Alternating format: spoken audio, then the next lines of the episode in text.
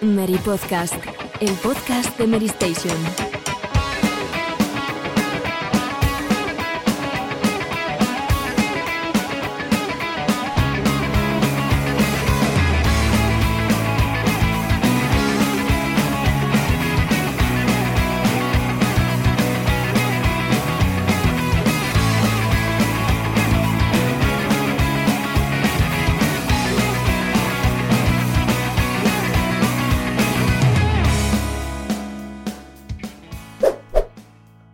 Hola a todos, ¿qué tal? Bienvenidos de nuevo al Mary Podcast, programa 3 de la temporada 16 y como todas las semanas tenemos un montón de noticias que comentar con el equipo de, de siempre, el que va a acompañarnos durante, durante toda esta temporada y empiezo hoy por Pedro.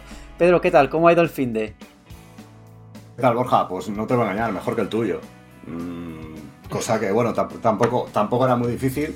Y sobre todo ahora que, bueno, estando fisgando un poco por Twitter, he descubierto que se ha anunciado un nuevo, un nuevo libro de videojuegos, ¿no? Yo pensaba que había ya demasiados Oh, libros de videojuegos. no, y es del Pero- del Ring. pero Es del del Ring, sí, lo sé, lo sé, lo he visto. faltaba- de Adrián Suárez. Faltaba el libro del Den Ring.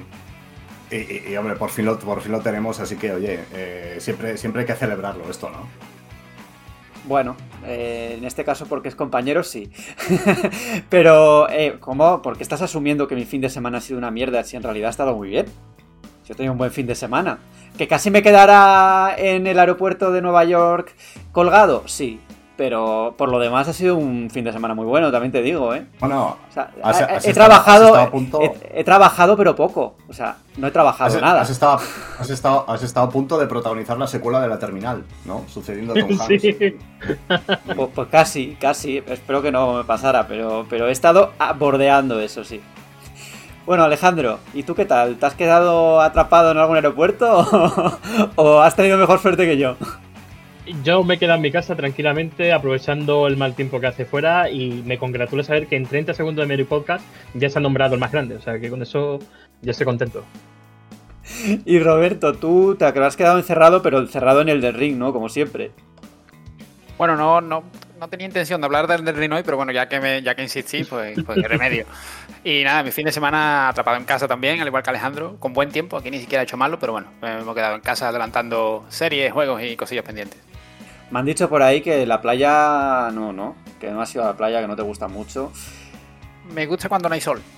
O sea, Pero qué cosa más rara, ¿no? claro, bueno, he, ido más veces, eh, eh, he ido más veces en la playa, eh, a la playa de noche que, que de día. Y, y eso que, bueno, que desde que hace unos años me mudé y tal, la verdad tengo aquí a 20, 25 minutos y llevo tres años aquí y no he ido ninguna vez. Hombre, la playa a la noche también mola, ¿eh? A mí también me gusta. Eh, y yo tampoco soy muy playero, o sea, me gusta ir de vez en cuando, pero soy de los que se aburren rápido en la arena. Y la arena, el coñazo de la arena que se te mete en todas partes. Y si llevas comida, tienes ahí crunchy crunchy. Digo, Pero bueno, venimos aquí a hablar de qué? ¿De a quedarnos atrapados en el aeropuerto? ¿Del del ring? No. Venimos a hablar de, otros videojuegos. De, eh, ¿Qué tenemos esta semana? Pues tenemos en los titulares títulos como, como Silent Hill, tenemos Need for Speed, eh, tenemos The Witcher, de Cyberpunk, bueno, una colección de juegos muy interesantes para comentar. Eh, y precisamente de eso va a ir el debate, ¿no? De, de CD Projekt Red, de los cinco juegos que ha anunciado ahí de una tacada. y por supuesto, eh, vamos a tener eh, la que estamos jugando. ¿Y de qué vamos a hablar sobre Emery Plus? Pues lo estabais esperando. La casa de dragón por fin. Y esta vez la hemos visto todos, ¿no? Bueno, he de reconocer que el último episodio todavía no lo he visto, me espera esta noche. Pero ya tenemos ahí un bagaje para, para comentarlo bien, ¿no? Yo creo que sí. Terminaremos con la que estamos jugando y... mm, y ya está, ya tenemos ahí el programa hecho. Yo soy Borja Ruete, empezamos. Titulares. Ya llevamos desde, desde el Tokyo Game Show eh, viendo y escuchando a Hideo Kojima lanzándonos sus pistas, sus claves de lo que va a ser eh, su nuevo videojuego, que de momento no se sabe absolutamente nada. Eh, conocemos ya a una de las actrices que, que va a estar en el título y Pedro nos va a hablar sobre todo esto. Pues, eh, bueno, lo, lo hago, lo hago muy a mi pesar, ¿eh? Porque tengo que reconocer ¿Cómo que me- Kojima cómo es que un me- per- Sí, sí, no, no, sí, no, no, no eres de esos. Eh, pues me, estoy, me estoy convirtiendo. Me estoy convirtiendo. Porque la ¿Que verdad te estás Kojima convirtiendo, que te estás convirtiendo a favor de Kojima o en contra de Kojima? en- no, no, no, en, en contra, en contra. en Despedido, contra, de, en contra. despedido del podcast. Vamos a buscar a un nuevo compañero. No, a ver, a aquí, ver, a aquí, ver. Suerte. Pedro, por favor, eh, que te, A he ver. asignado, te, has- te asignado yo esta noticia, en serio. Y me vas a hacer un speech contra Kojima. Esto no, no, eh. Mm, no. Bueno, No, no se permite en este Yo no, podcast. yo, no, yo, no, yo no me he asignado la noticia, ¿eh? Yo lo he puesto tal y bueno, yo tengo que, yo tengo que cumplir porque está ahí en el guion y tal, y bueno, pues. Pero, pero a ver. A ver, a mí Kojima es un, es un personaje que me- en serio me empieza, me empieza a cargar un poco, un poco demasiado, ¿vale? Eh, yo confieso que soy, soy una persona a la, a la que, a la que, bueno, desde siempre me han encantado sus juegos, ¿eh? Y me, y me encantó Death Stranding, aunque yo creo que sin, sin todo el rollo del combate hubiera sido un juego bastante mejor. Pero, pero ya el rollo que se trae con estos mensajes crípticos en Twitter, luego su aparición ya mm, absolutamente lamentable en, en- en la Gamescom, me parece que fue, anu- anunciando el podcast. Fue en la Gamescom, ¿no? Correcto. Yo sí, yo creo que sí. Eh, bueno, que hace una aparición ahí, ¿sabes? Dices, "Host- dices, hostia, va, va- va a anunciar algo, ¿no? Un, yo que sé, un teaser de 10 segundos, aunque sea, de su próximo juego, tal. Y te dice, no, no, mi podcast va a estar en Spotify. Tío, Pero, eh, pero a ver, Pedro, es que es parte de su show y es parte de lo que ha sido este personaje desde siempre. Y para mí es parte de su atractivo. Eh, no hay nadie como Kojima en la industria del videojuego. O sea, en eso es único. Hace las cosas a su manera y consigue lo que consigue lo que quiere. Que estemos hablando de él. para bien o para mal. Pero, pero consigue, consigue lo que quiere porque al final no deja de ser una persona a la que se le baila el agua. Cosa, cosa que no le pasó, por ejemplo, a, Pero se, a pero, Moliné. pero se le Ah, baila el también- agua. Se le baila el agua porque detrás de todo lo que hace, pues hay siempre buenos hay, juegos. hay, hay muy buenos juegos, eso es verdad, cosa, cosa que no hacía Moliné. Hombre, aquí Fra- Fran Serrano discreparía, ¿eh? que se enfada mucho cada vez que, que criticamos a Moliné. Eh, No, hombre. Yo creo que son personajes diferentes. O sea, Moliné tenía una boquita Mm. un poco... eh, siempre se iba de la boca y decía cosas igual lo que imaginaba que iba a ser el juego y luego, claro, luego te encontrabas otra cosa diferente, pero, pero son perfiles un poco distintos, yo creo.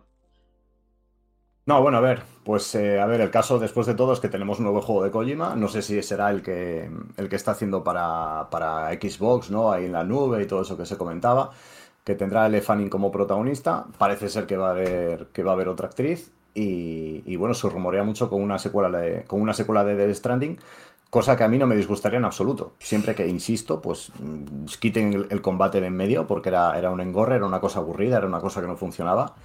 Y, y como decía aquel, lo, que importaba en el juego era el viaje, cosa que estaba muy, muy bien. Era una cosa, Yo- pues oye, relajante y tal, chula.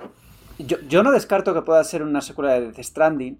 Me parecería raro porque es un juego bastante único en lo que propone. Y no sé cómo le funcionaría tener una segunda parte con un poco más de lo mismo, de, el mismo planteamiento, ¿no? Eh, se ha hablado mucho del juego de terror de Kojima. El juego de la nube, yo creo que no es. Yo creo que presentará algo antes que eso. Y tengo bastante expectación por ver si verdaderamente es una secuela de Death Stranding porque en- hace como ya varios meses eh, el actor que hace de, de Sam, que ahora se me ha ido el nombre, eh, el de Walking Dead, decidme el nombre, Sí, por favor. Redus. Redus. Ah, Norman, Norman Reedus, Reedus. Norman Reedus. Eh, Norman Reedus, sí. Dijo que estaba, entre comillas, o sin entre comillas, en unas declaraciones dijo que estaba trabajando en la secuela de Death Stranding y luego aparece una imagen de Kojima como, como, como azotándole con algo por detrás. Sí. Pero yo no lo sé si es parte del teatro también, ¿eh? A mí me gustaría que fuera juego de terror. El juego de terror que todo el mundo queremos que haga Kojima y que, y que no es Silent Hill, aunque muchos quieran que lo sea. Bueno, Ah, que, que Bueno, todavía hay dudas de que puede ser Silent Hill. Que puede ser Silent Si, Hill. si- si atendemos a los rumores o las filtraciones, eh, se supone que el, que el nombre en clave de este proyecto es Ocean. Y viendo las nuevas escenas de la Director's Cut de The Stranding, eh, sumas uno más uno y te da dos. Oye, por alusiones, por alusiones, ya que ha salido el director de la película, Christoph Gans, de la película de Silent Hill, eh, diciendo que hay juegos en camino. Hombre, a estas alturas creo que ya eso todo lo sabíamos, ¿no? Eh, se, ha filtrado, se han filtrado imágenes, eh, Blue- Bluebird Team eh, firmó la alianza con... o la- sí, se firmó con, con Konami para, para trabajar en, un proye- en proyectos con ellos, que además el CEO se fue de la lengua también y dijo que estaban trabajando en una franquicia muy conocida, bla, bla, bla, es que blanco y en botella, ¿no? O sea, juegos va a haber. El tema es qué rumores de todo, o qué filtraciones de todo lo que se ha dicho va a ser verdad, porque se ha dicho ya de todo. O sea, un juego de Sony, el juego de Kojima, el juego de Bluebird, eh, se ha dicho de todo. A ver, Robe, ¿qué, puedes, puedes aclararnos alguna cosa de todo esto? ¿Ordenar las ideas? A ver, yo, creo que aclararnos en lo que, en lo que todos queremos, porque al final me sigue sorprendiendo un poco que llevamos prácticamente dos años hablando de, hablando de nuevos juegos de Silent Hill como si fuese algo eh, tangible cuando realmente no, hasta el momento no ha habido nada. Lo que pasa es que, claro, ahora ya, más allá de rumores y demás, te viene el, director de la, de la, película, de la nueva película, que es el mismo de que hizo la de 2016, 2006, perdón. Y te habla claramente, ya no solo de que hay varios juegos en desarrollo, sino de que menciona que está el, equipo original del primer Silent Hill, eh, que está inmerso en ello. Claro, mm, evidentemente él bueno, él tendrá, él está con el guion de la película y si, tal y como comenta, eh, está en contacto con, con, Konami, con desarrolladores del primer del juego original y demás, eh, yo no creo que se que, cometa tal un error tan grande de, decir esto a lo loco, ¿no? Así que, bueno, si él lo dice, tendremos que darlo prácticamente por válido, yo, yo, yo creo. Eh, aquí, todos confirman Silent Hill menos Konami, ¿os dais cuenta? Claro, claro. Y, además que, que, que, no es la primera vez que Konami hace, o sea, cuando salió de salieron salió en Day by, Daylight y todo esto, Dead by Daylight. Siempre, siempre mezclo los nombres, lo, cambio siempre. Eh, apareció también la cuenta de Twitter de Silent Hill, que creo que antes no estaba. Eh, había como muchos detalles, como muchas pistas que apuntaban en esa dirección. pero al final, en el momento de anunciarlo, nunca se anunciaba. Yo recuerdo estando cubriendo las conferencias de PlayStation, las primeras, cuando se anunció la consola, se decía, en esta se va a enseñar el Silent Hill de Sony con Konami, y nunca se enseñaba, ¿verdad?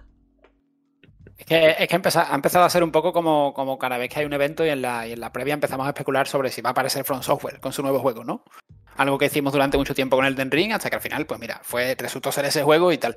Eh, no te pasa lo mismo. ¿eh? No te puedes resistir, no, no, Robert, no, puedo, ahí está. lo, lo comparo absolutamente todo, constantemente. Pero a lo que voy, que cada vez que hay un evento, sea el Tokyo Game Show o, lo que, o los Game Awards que, que veremos en diciembre y demás, en la víspera siempre sale es que a mí me insisto, me sigue sorprendiendo porque ya no es, bueno, a ver si hay, a ver si hay un Silent Hill tal, no, es que directamente es eh, cuánto va a haber, dónde va a salir, eh, si este es el de Blover, el de Sony, el de Kojima que retoma a PT o el de o el de no sé quién. O sea, es un, parece ya un, secreto a voces, pero ya, insisto, con lo que comenta el director de la película, que sale el año que viene, además, además la película, eh, es que claro, a mí, a mí me llama la atención sobre todo lo que, lo que ha comentado de que están implicados los, de, los desarrolladores del primer Silent Que yo, hmm. a estas alturas de tantos años, yo ni siquiera, yo sinceramente, si os digo la verdad, no, no los ubico, no sé dónde están. Y hombre, eh, me, ha, me, ha, generado bastante ilusión leer, leer, a este señor hablar de que están, de que están en el ajo. Me, da igual cuántos juegos haya. Me interesa sobre todo este en, en, concreto, si, si, es cierto que están. Me gustaría también saber quiénes están. Pero yo creo que ya yo, es inminente y no sé. Queda un eh, gran evento de videojuegos este año. No sé en 2023 lo que veremos, pero yo creo que ya tiene, tiene que anunciarse algo ya. Quédate Game Awards, el evento que nunca acaba porque siempre está, siempre está anunciado. Y, quedan 320 días para, para el evento, ¿no? Ahí está Geoff siempre. Eh, pues no lo sé, no sé si Silent estará ahí, desde luego. Eh, Konami se toma las cosas con mucha calma, muy despacito, pero el que va precisamente al contrario, muy rápido, es el nuevo Need for Speed de Criterion. Eh, Alejandro, ¿tú vas a ir a toda velocidad ahí en el bólido o no? Sí, ¿no? Yo voy a ir a, toda velocidad y, la velocidad en vena, como, como se suele decir. No, pues eh, la verdad es que siempre ha sido comentado cuándo van a anunciar un nuevo Need for Speed, cuándo van a anunciar un Need for Speed. Eh, se sabía desde hace 8 o 9 meses que Criterion Games era la encargada de la nueva entrega después de tomar el relevo de Ghost Games. Y ahora ya sabemos que se llama Need for Speed Unbound, un juego que llegará el próximo 2 de diciembre en exclusiva para consolas de nueva generación y PC. Es decir, va a ser de las primeras veces que veamos el motor Frostbite eh, rugir en el nuevo hardware. ¿Y qué sabemos? Sabemos muy poco, sabemos que ha cambiado sobre todo el aspecto artístico, eh, los coches alrededor de ellos tienen como siluetas en plan anime, los personajes también son caricaturas, como una especie de mezcla entre película de animación, anime, pero con el aspecto realista en una ciudad estadounidense. ¿Qué sabemos? Sabemos que va a tener más de 140 vehículos, entre ellos marcas como Ferrari, Lamborghini, Volkswagen, Ford, es decir, otra vez Electronic Arts ha metido dinero para tener a los mejores en, cuanto a licencia se refiere y, bueno, queda apenas dos meses para su lanzamiento. Dentro de poco pues ya lo podremos probar y, a ver qué tal. Y por fin Criterion en un juego propio, ¿no? Por fin, porque después del reboot de Most Wanted en 2012 ya se echaba de menos que tuvieran otra oportunidad de liderar un proyecto. Y lo hacen también con Codemaster Cheeside, que para quienes no lo sepan es eh, uno de los estudios que se formó tras la disolución de Evolution Studios, los padres de Drive Club. O sea que hay gente ahí que conoce el género, que conoce sobre todo el género con mando, que son muy importantes en un Need Speed. Así que, bueno, la verdad es que todas las teclas parecen buenas. Sí, en mi caso hace mucho que no, que no juego un juego de Criterion. Eh, recuerdo los Burnout que eran muy buenos. Yo no sé muy de juegos de coches, nunca lo he sido, pero los arcade eh, tan divertidos que hacían antes los he hecho, los he hecho bastante, bastante de menos. Y eh, creo que es una oportunidad para que la saga Need for Speed eh, recobre un poco, un poco el camino, ¿no? Ha tenido bastantes entregas recientes que no han cumplido con las expectativas y Electrónicas necesita ya un éxito, ¿no? Es un poco como el caso de Battlefield, que, que salvando las distancias, quiero decir, que están sacando bastantes entregas, pero que ninguna llega, llega a ser, llega a estar al nivel que todos esperan, ¿no? Eh, creo que es el momento de que sagas reconocidas de Electrónicas empiecen ya a dar, a dar, a hacer, a tomar buenas decisiones creativas y a funcionar. Porque la, gente tiene una paciencia limitada y si vuelven a salir mal las nuevas entregas de estas sagas, pues van a continuar perdiendo, perdiendo el apoyo de los jugadores, ¿no? Y, es extraño porque con Battlefield eh, todos los comentarios internos, bueno, eran súper positivos de que los tests eran, bueno, miel sobre hojuelas, como dirían, pero luego cuando llega al mercado ha sido todo lo contrario, ¿no? No, sé qué pensar, porque también Electronic Arts te da esta de cal, pero también de arena con Apex Legends, con Jedi Fallen Order. Eh, no sé, mm, creo que deberían seguir por la tendencia positiva de esos juegos y, dejar estos experimentos, porque al final Need for uno de los problemas que ha tenido en los últimos años es que no ha conseguido eh, encajar con la identidad de la saga, porque por un lado han querido hacer un open world, eh, vacío, mezclando persecuciones policiales con una conducción eh, bastante mala, eh, otros al estilo Hot Pursuit que eran bastante descafeinados. No sé, este que parece que vuelve otra vez al mundo abierto, veremos a ver cómo queda, pero deben encontrar ese su, camino, su, carretera, ¿no? Su carretera. me, Sí, no, perdona Borja, me parece curioso que se, conozca Criterion como, como, gente, gente especialista en arcades de conducción cuando su mejor juego es un, es un shooter en primera persona, ¿no? Black. Eh, eso es, eso es, un juegazo increíble, muy desconocido. Eh, pero bueno, aparte de eso, yo creo que el. A ver, mm, lo primero, yo creo que entrar en el terreno del mundo abierto puede ser un acierto, en el sentido de que mm, yo creo que estamos, estaremos todos de acuerdo en que el arcade de conducción por excelencia de los últimos 5 o 6 años es la saga Forza Horizon, ¿no? Y, es una saga que, por ejemplo, los, usuarios de PlayStation pues mm, no la pueden jugar, como es evidente, ¿no? Entonces, bueno, yo creo que tener ahí una alternativa, pues, eh, pues puede ser buena, ¿no? Yo creo que sí, puede ser una buena decisión, ¿no? Ya que el arcade de conducción un poco más, más directo, con carreras más cortas y tal, como era, como era Need for Speed Underground, que es un juego que a mí me, parece el, mejor de la saga, el, ese y su secuela ese tipo de arcade pues ya no, ya no funciona, ¿no? O como fue Drive Club, por ejemplo, ¿no? Del que, del que hablamos antes.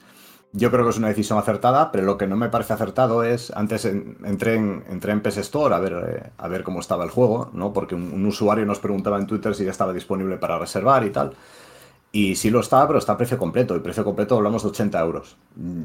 Yo no creo que este sea el camino correcto para una franquicia que está en horas bajas, porque está en horas bajas, o sea, hay que decirlo así, para que vuelva a estar en el, lugar donde solía. Ya, pero es un triple A de alto presupuesto y en los juegos de, de este presupuesto ya tienen ese precio como estándar. También, también hay que tener cuidado con el precio, ¿eh? porque sacar un juego a, menos precio, además es de nueva generación, eh, de alguna forma das un mensaje, un mensaje de que el juego no es. Eh, no es de los grandes, ¿no? O sea, si tú sacas este juego a, a 59 y 59,99 euros en nueva generación, cuando la mayoría de las novedades está a 80, tú lanzas un mensaje que puede no ser positivo para, para el juego. O sea, desde el punto de vista del consumidor, entiendo que, hombre, que si la saga pues no ha funcionado bien los últimos años y tal, que puede ser atractivo probarlo por menos precio y tal. Pero con eso también hay que tener cuidado, yo no lo veo tan, tan claro. Sí, sí, no, entiendo, entiendo que es un, o sea, es un, es un arma de doble filo el tema del precio, ¿no? Que, que si tú lo, lo, sacas a, yo que sé, a eso, 50, 60 euros, pues das, eh, pues eso, una imagen de lanzamiento, entre comillas, menor. Y que Pero aquí, es que aquí si perdona, si Pedro. Lo, si lo sacas, sí que tampoco tienes el, el, colchón de sacarlo en la anterior generación. Aquí vas directamente a la nueva generación con el parque de consolas que hay, actualmente, etcétera, etcétera. Entonces, eh, me parece un movimiento bastante valiente por parte de Electronic porque lo que estamos viendo últimamente es precisamente lo contrario, ¿no? Que las empresas están dando vuelta atrás y están sacándolo en la anterior generación, pues porque les porque hay muchas consolas en, la, en las casas de los consumidores. Y que al final no es cosa de PlayStation, como se decía al principio de la generación. Ya es cosa de Electronic Arts, ya es cosa de Take Two, ya es cosa de que esta generación o, o te comes estos precios o, o te buscas una oferta puntual física de lanzamiento o, o te toca entregar, es que es lo que hay. Ubisoft, o sea, empresas por ejemplo como Ubisoft han sido de las últimas en sumarse a eso. Es verdad que han dicho que depende del juego, creo que eh, no, no, sé si me equivoco, pero um, Skull and Bones salía a precio completo, salía a 80 euros. Me no, pillas, no, lo, no, lo, recuerdo ahora, pero es que me sonaba que no, pero mejor no, no lo comento porque, porque es posible que, que me equivoque. En cualquier caso, eh, la tendencia es esa. Sale, sale a precio completo.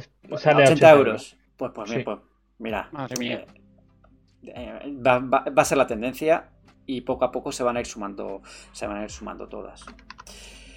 Eh, bueno, ¿qué os ha parecido la voz de Chris Pratt como Super Mario? Pues lo, lo que ya se sabía, que, que, ese hombre iba a doblar con su voz y no iba a poner nin, ningún tipo de acento italiano. Pero dijo que iba a ser única la voz. Sí, sí, única va a ser porque es suya, pero ya está. única porque no tiene nadie más, claro. Pero, o sea, no, a mí, la mía es única también. Claro. He, he, de decir que el tráiler me ha gustado, o sea, lo que se ve del personaje sí, y tal, pero luego ya cuando, cuando, cuando, ha hablado me ha chocado un poco porque, porque he pensado, ostras, es que este no suena como Mario. ¿Dónde está Mario? ¿Por qué él está doblando? Oye, pero, pero en serio, ¿había gente dispuesta a aguantar una hora y media a Charles Martinet? Ya, es que ese, el, el, tema es ese, claro. El es tema es eso que, que Charles Martinet, Charles Martinet está, está muy bien en el contexto en el que, en el que, en el que están los Super Mario, que son para que, que hacen los grititos, que hace tal tal, pero que no, ha, no hace un doblaje completo, ¿no? Con esa voz. Igual es verdad claro, que terminaría. Que ese... No, que sí, que ese, ese, hombre yo creo que ni, ni, siquiera tenga cuerdas vocales ya para, para estar una película entera eh, do, doblando un personaje, ¿no? O sea, es algo que tiene, tiene mucha gracia en un juego de Mario que te dura 10 horas y dice cuatro frases que, que una película, escuchando esa voz ahí estridente. Pero no, es que en realidad y, Martinet dobla a un montón de personajes de Nintendo. Sí. Tendría que doblar. No, no, he escuchado el doblaje de Chris Pratt, ¿eh? O sea, no lo he escuchado, pero vamos. O sea, yo creo que es un, es un actor reconocido, pues seguramente haga un, un, trabajo, pues hombre, como mínimo decente, ¿no? Sí, sí, claro, pero choca un poco porque estás tan acostumbrado a escuchar una voz concreta que cuando te la cambian, pues es como que no, no encaja, ¿no? Aunque luego pueda estar bien, que no digo que su actuación vaya a ser mala ni mucho menos, ¿no? Simplemente que me ha chocado al principio. A mí lo que me ha sorprendido del tráiler es la animación. Me parece que está a un grandísimo nivel. Y sí, mira sí. que había gente que lo ponía en duda con Illumination detrás, pero... No, no, se ve muy bien. A mí muy visualmente bien. me parece que va, que va a ser potente y creo que ahí Nintendo ha estado ha estado muy detrás. Miyamoto no deja. No, Sí. no da un proyecto a cualquiera y eh, tiene fama de ser de armas tomar. Entonces. eh, Sí, pero en este caso conviene que haya estado duro porque. Eh, eh, eh, Es que esta, esta película es, es serio de calidad de Nintendo. O sea, si, va, si llega mal. oye, Ah, pues podríamos hablar de la peli de los 90. si queréis. Peliculón. No, no, peliculón no. Yo la vi hace mil años, la verdad. O sea, la tengo poco fresca, pero es que me pareció tan espantosa todo lo- todos los deco- todos los disfraces, eh, cómo lucía Terrible. todo. Además, tenía lugar en Brooklyn, creo, ¿no? En Estados Unidos, me parece. Era, era un esperpento de Sí, película. porque es que, era, es que era un poco como el capítulo este de los Simpsons, ¿no? Que va al mundo real. eh, Tengo el recuerdo también de verla de, de pequeño y tal. Y bueno, recuerdo poco, pero lo único que recuerdo es que era terrible. Sobre el trailer, eh, perdón, sobre el tráiler, lo que yo lo que he notado y me ha gustado mucho, y, y mira que yo era un poco reacio durante estos meses, en plan, bueno, yo no me termino de fiar de una película de Super Mario hoy día y tal, a ver cómo, cómo- por dónde tiran. Pero sí que he visto mucho el, el mimo, ¿no? El amor hacia, hacia la, franquicia, el reino champiñón y toda la, simbología y, la, y la, bueno, la, temática, la ambientación en los escenarios que se, han, que se han dejado ver, incluso a nivel de guiños y tal. Bueno, no, no sé exactamente si es un guiño o es simplemente por exigencias del guion.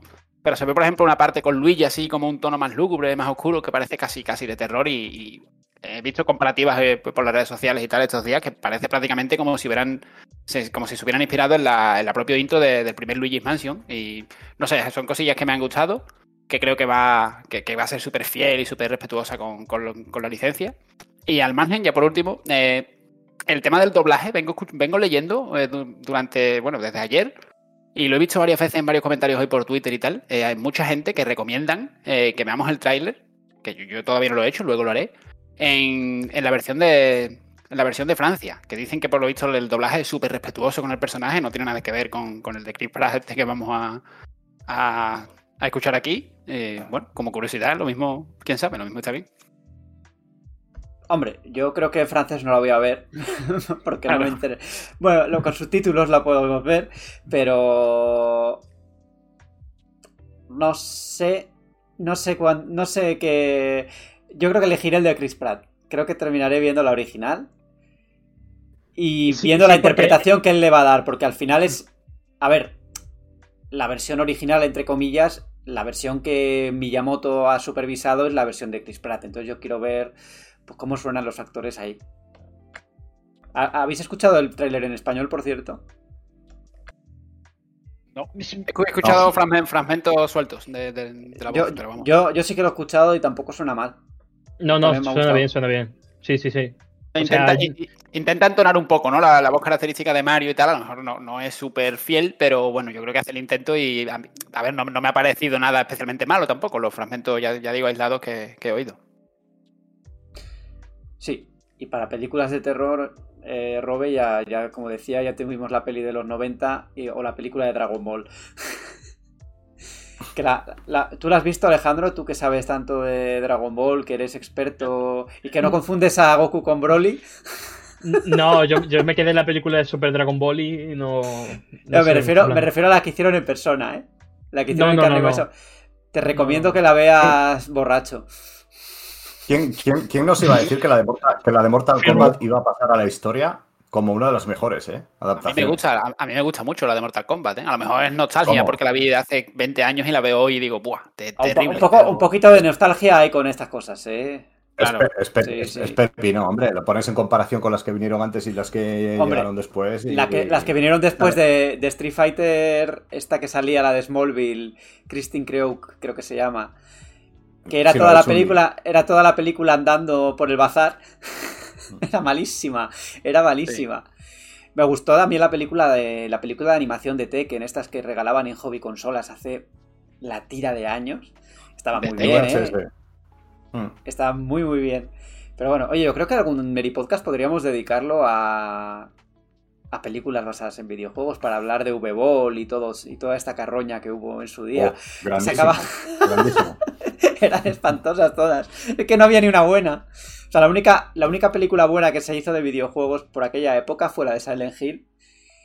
Correcto. Y bueno, y voy a decir que Final Fantasy, la fuerza interior, a mí me gustó a pesar de que no tuviera No nada que tan ver mal. con. No, estaba muy No bien para. mal. Era una peli de ciencia ficción que se dejaba ver. No tenía nada que ver con Final y- y- Fantasy, pero bueno. Y te voy a, y te voy a decir que la, que la de Doom, dentro de que dentro de que es morralla, que no tiene nada que ver con el juego, como película de, de echar el rato, pues hombre, es pasable también. La- de- la- de- esa- de- la mejor- de The Rock. La mejor ese- parte ese de esa peli, guiño, cuando sale, cuando sale en primera persona como si fuera un shooter. Hombre, esa es- es, es- esa es la mejor parte y son los cinco minutos finales, creo, ¿no? Claro, Era muy un claro. Está chulo. Se- Pero se la de lo malo- se la- lo malo antes. La de. Doom no era, no era la de Webol. ¿Esta también, también la, la hizo Webol o no? Mm, Es que, como tuvo tantas, hizo tantísimas películas de no, todo. hubo, hubo, hubo, hubo Evol de, de, de shooters y tal, y tal, hizo Postal, me parece.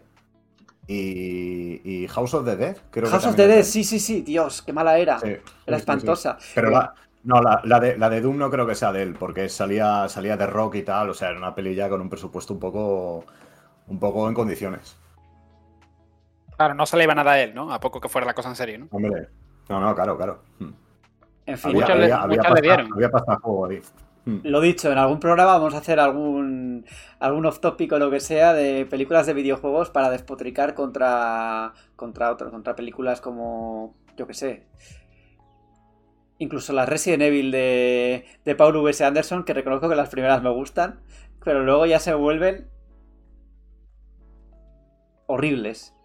Ya dejan de tener, bueno, Resident Evil, vamos a sincerarnos, la historia como que hace aguas en los videojuegos también.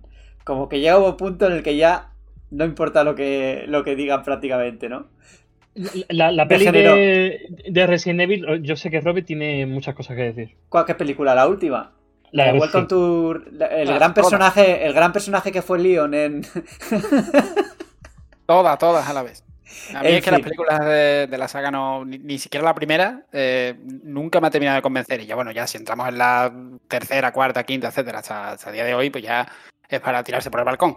Pero la primera y la segunda, que en teoría tienen cierta fama y tal, de que fueron más o menos respetuosas, no, no, no terminaron de convencerme, Pero- nunca, la verdad. Pero Robe, Robe, ¿cómo será la última? La de, la de Bienvenidos a Raccoon City y ese, y ese Leon Kennedy de, de AliExpress para haber hecho buena la primera de Resident Evil de Paul Anderson, ¿eh?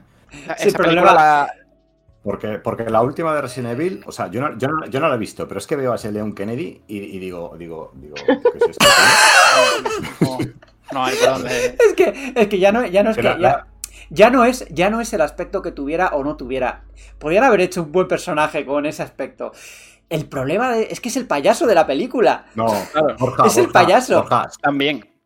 Borja, sí es el aspecto, sí es el aspecto porque parece que le han cogido de un mercadillo de Vale, bragas. Que sí, que sí, que parece que la, parece que, la- que, la- que he cogido yo unas telas y le he puesto yo y le he vestido yo. Que, que es de AliExpress, sí. Pero el personaje es que es eh, el, el Panoli de Raccoon, de Raccoon City. O sea, no tiene nada que ver con el personaje original.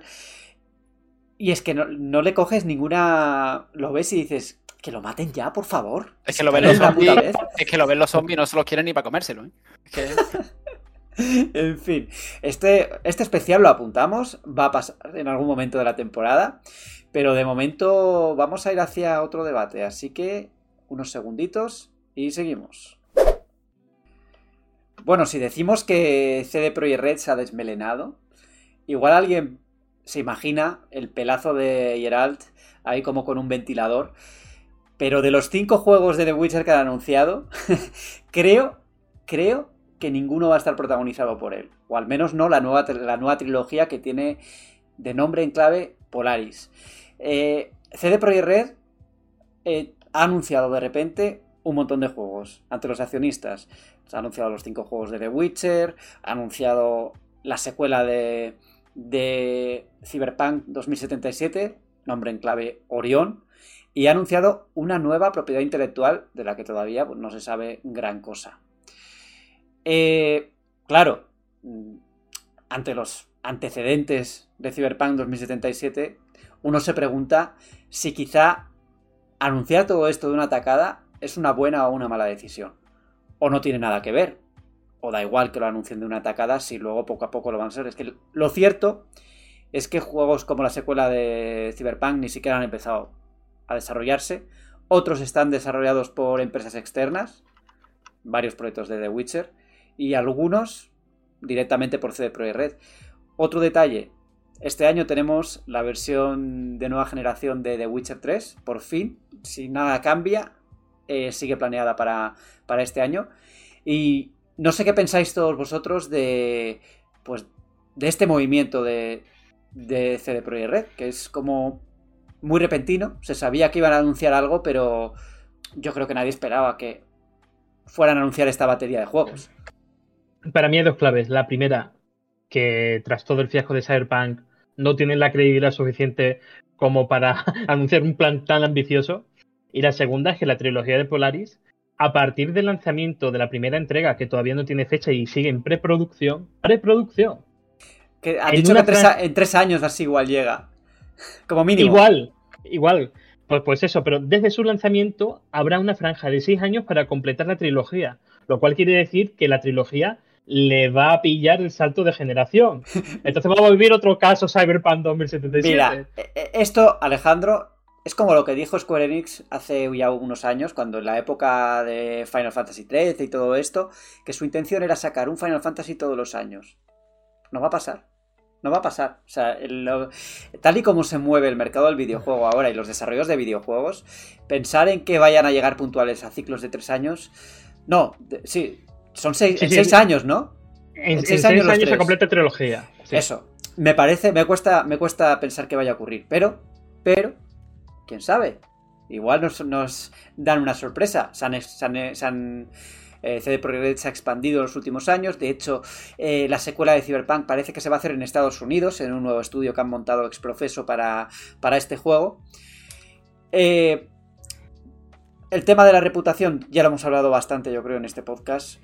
Y a mí me da la impresión de que poco a poco, si sobre todo lo que va a ser clave es si la expansión de Cyberpunk 2077 sale bien, si, si Phantom, Phantom, Liberty, que así se llama, resulta ser un buen producto y salir pulido y que guste a la gente, parte de, parte de lo que ocurrió con Cyberpunk 2077 no se va a olvidar, pero sí, sí que va a entrar en una nueva fase, en una fase de bien, este es el camino.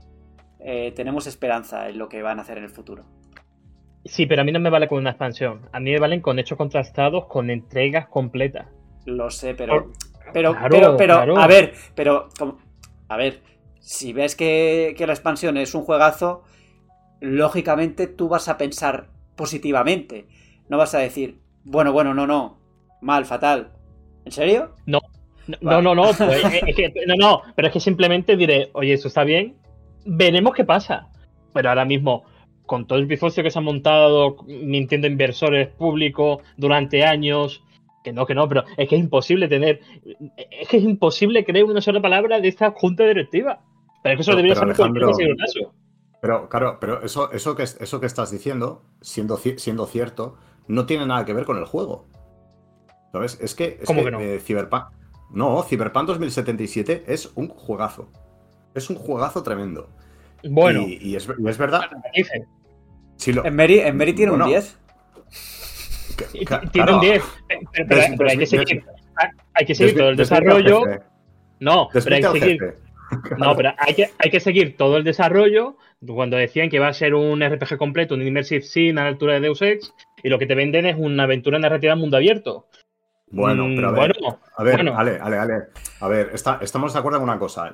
Yo en que, hemos, sido engañados, eso sí, estamos de acuerdo todos. No, a ver. Hemos sido eh, engañados. Em, yo, yo, yo, es, verdad que jugaba, lo estaba jugando y, y aun pareciéndome un juego muy bueno, a mí me, parecía, me daba la sensación, ¿no? Como que, como si, como si GTA V y Deus Ex hubieran tenido un hijo y les hubiera salido tonto, ¿no? Pero, pero no deja de ser. Joder.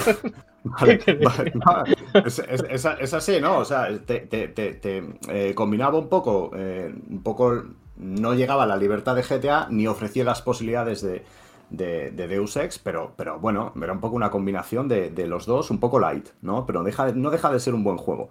Luego, otra cosa es eh, las mentiras durante el desarrollo de CD Projekt, el estado en el que el juego salió al mercado, sobre todo en consolas de la pasada generación, en eso estamos todos de acuerdo que fue un desastre. Pero el juego es muy buen juego y esta gente hace muy buenos juegos.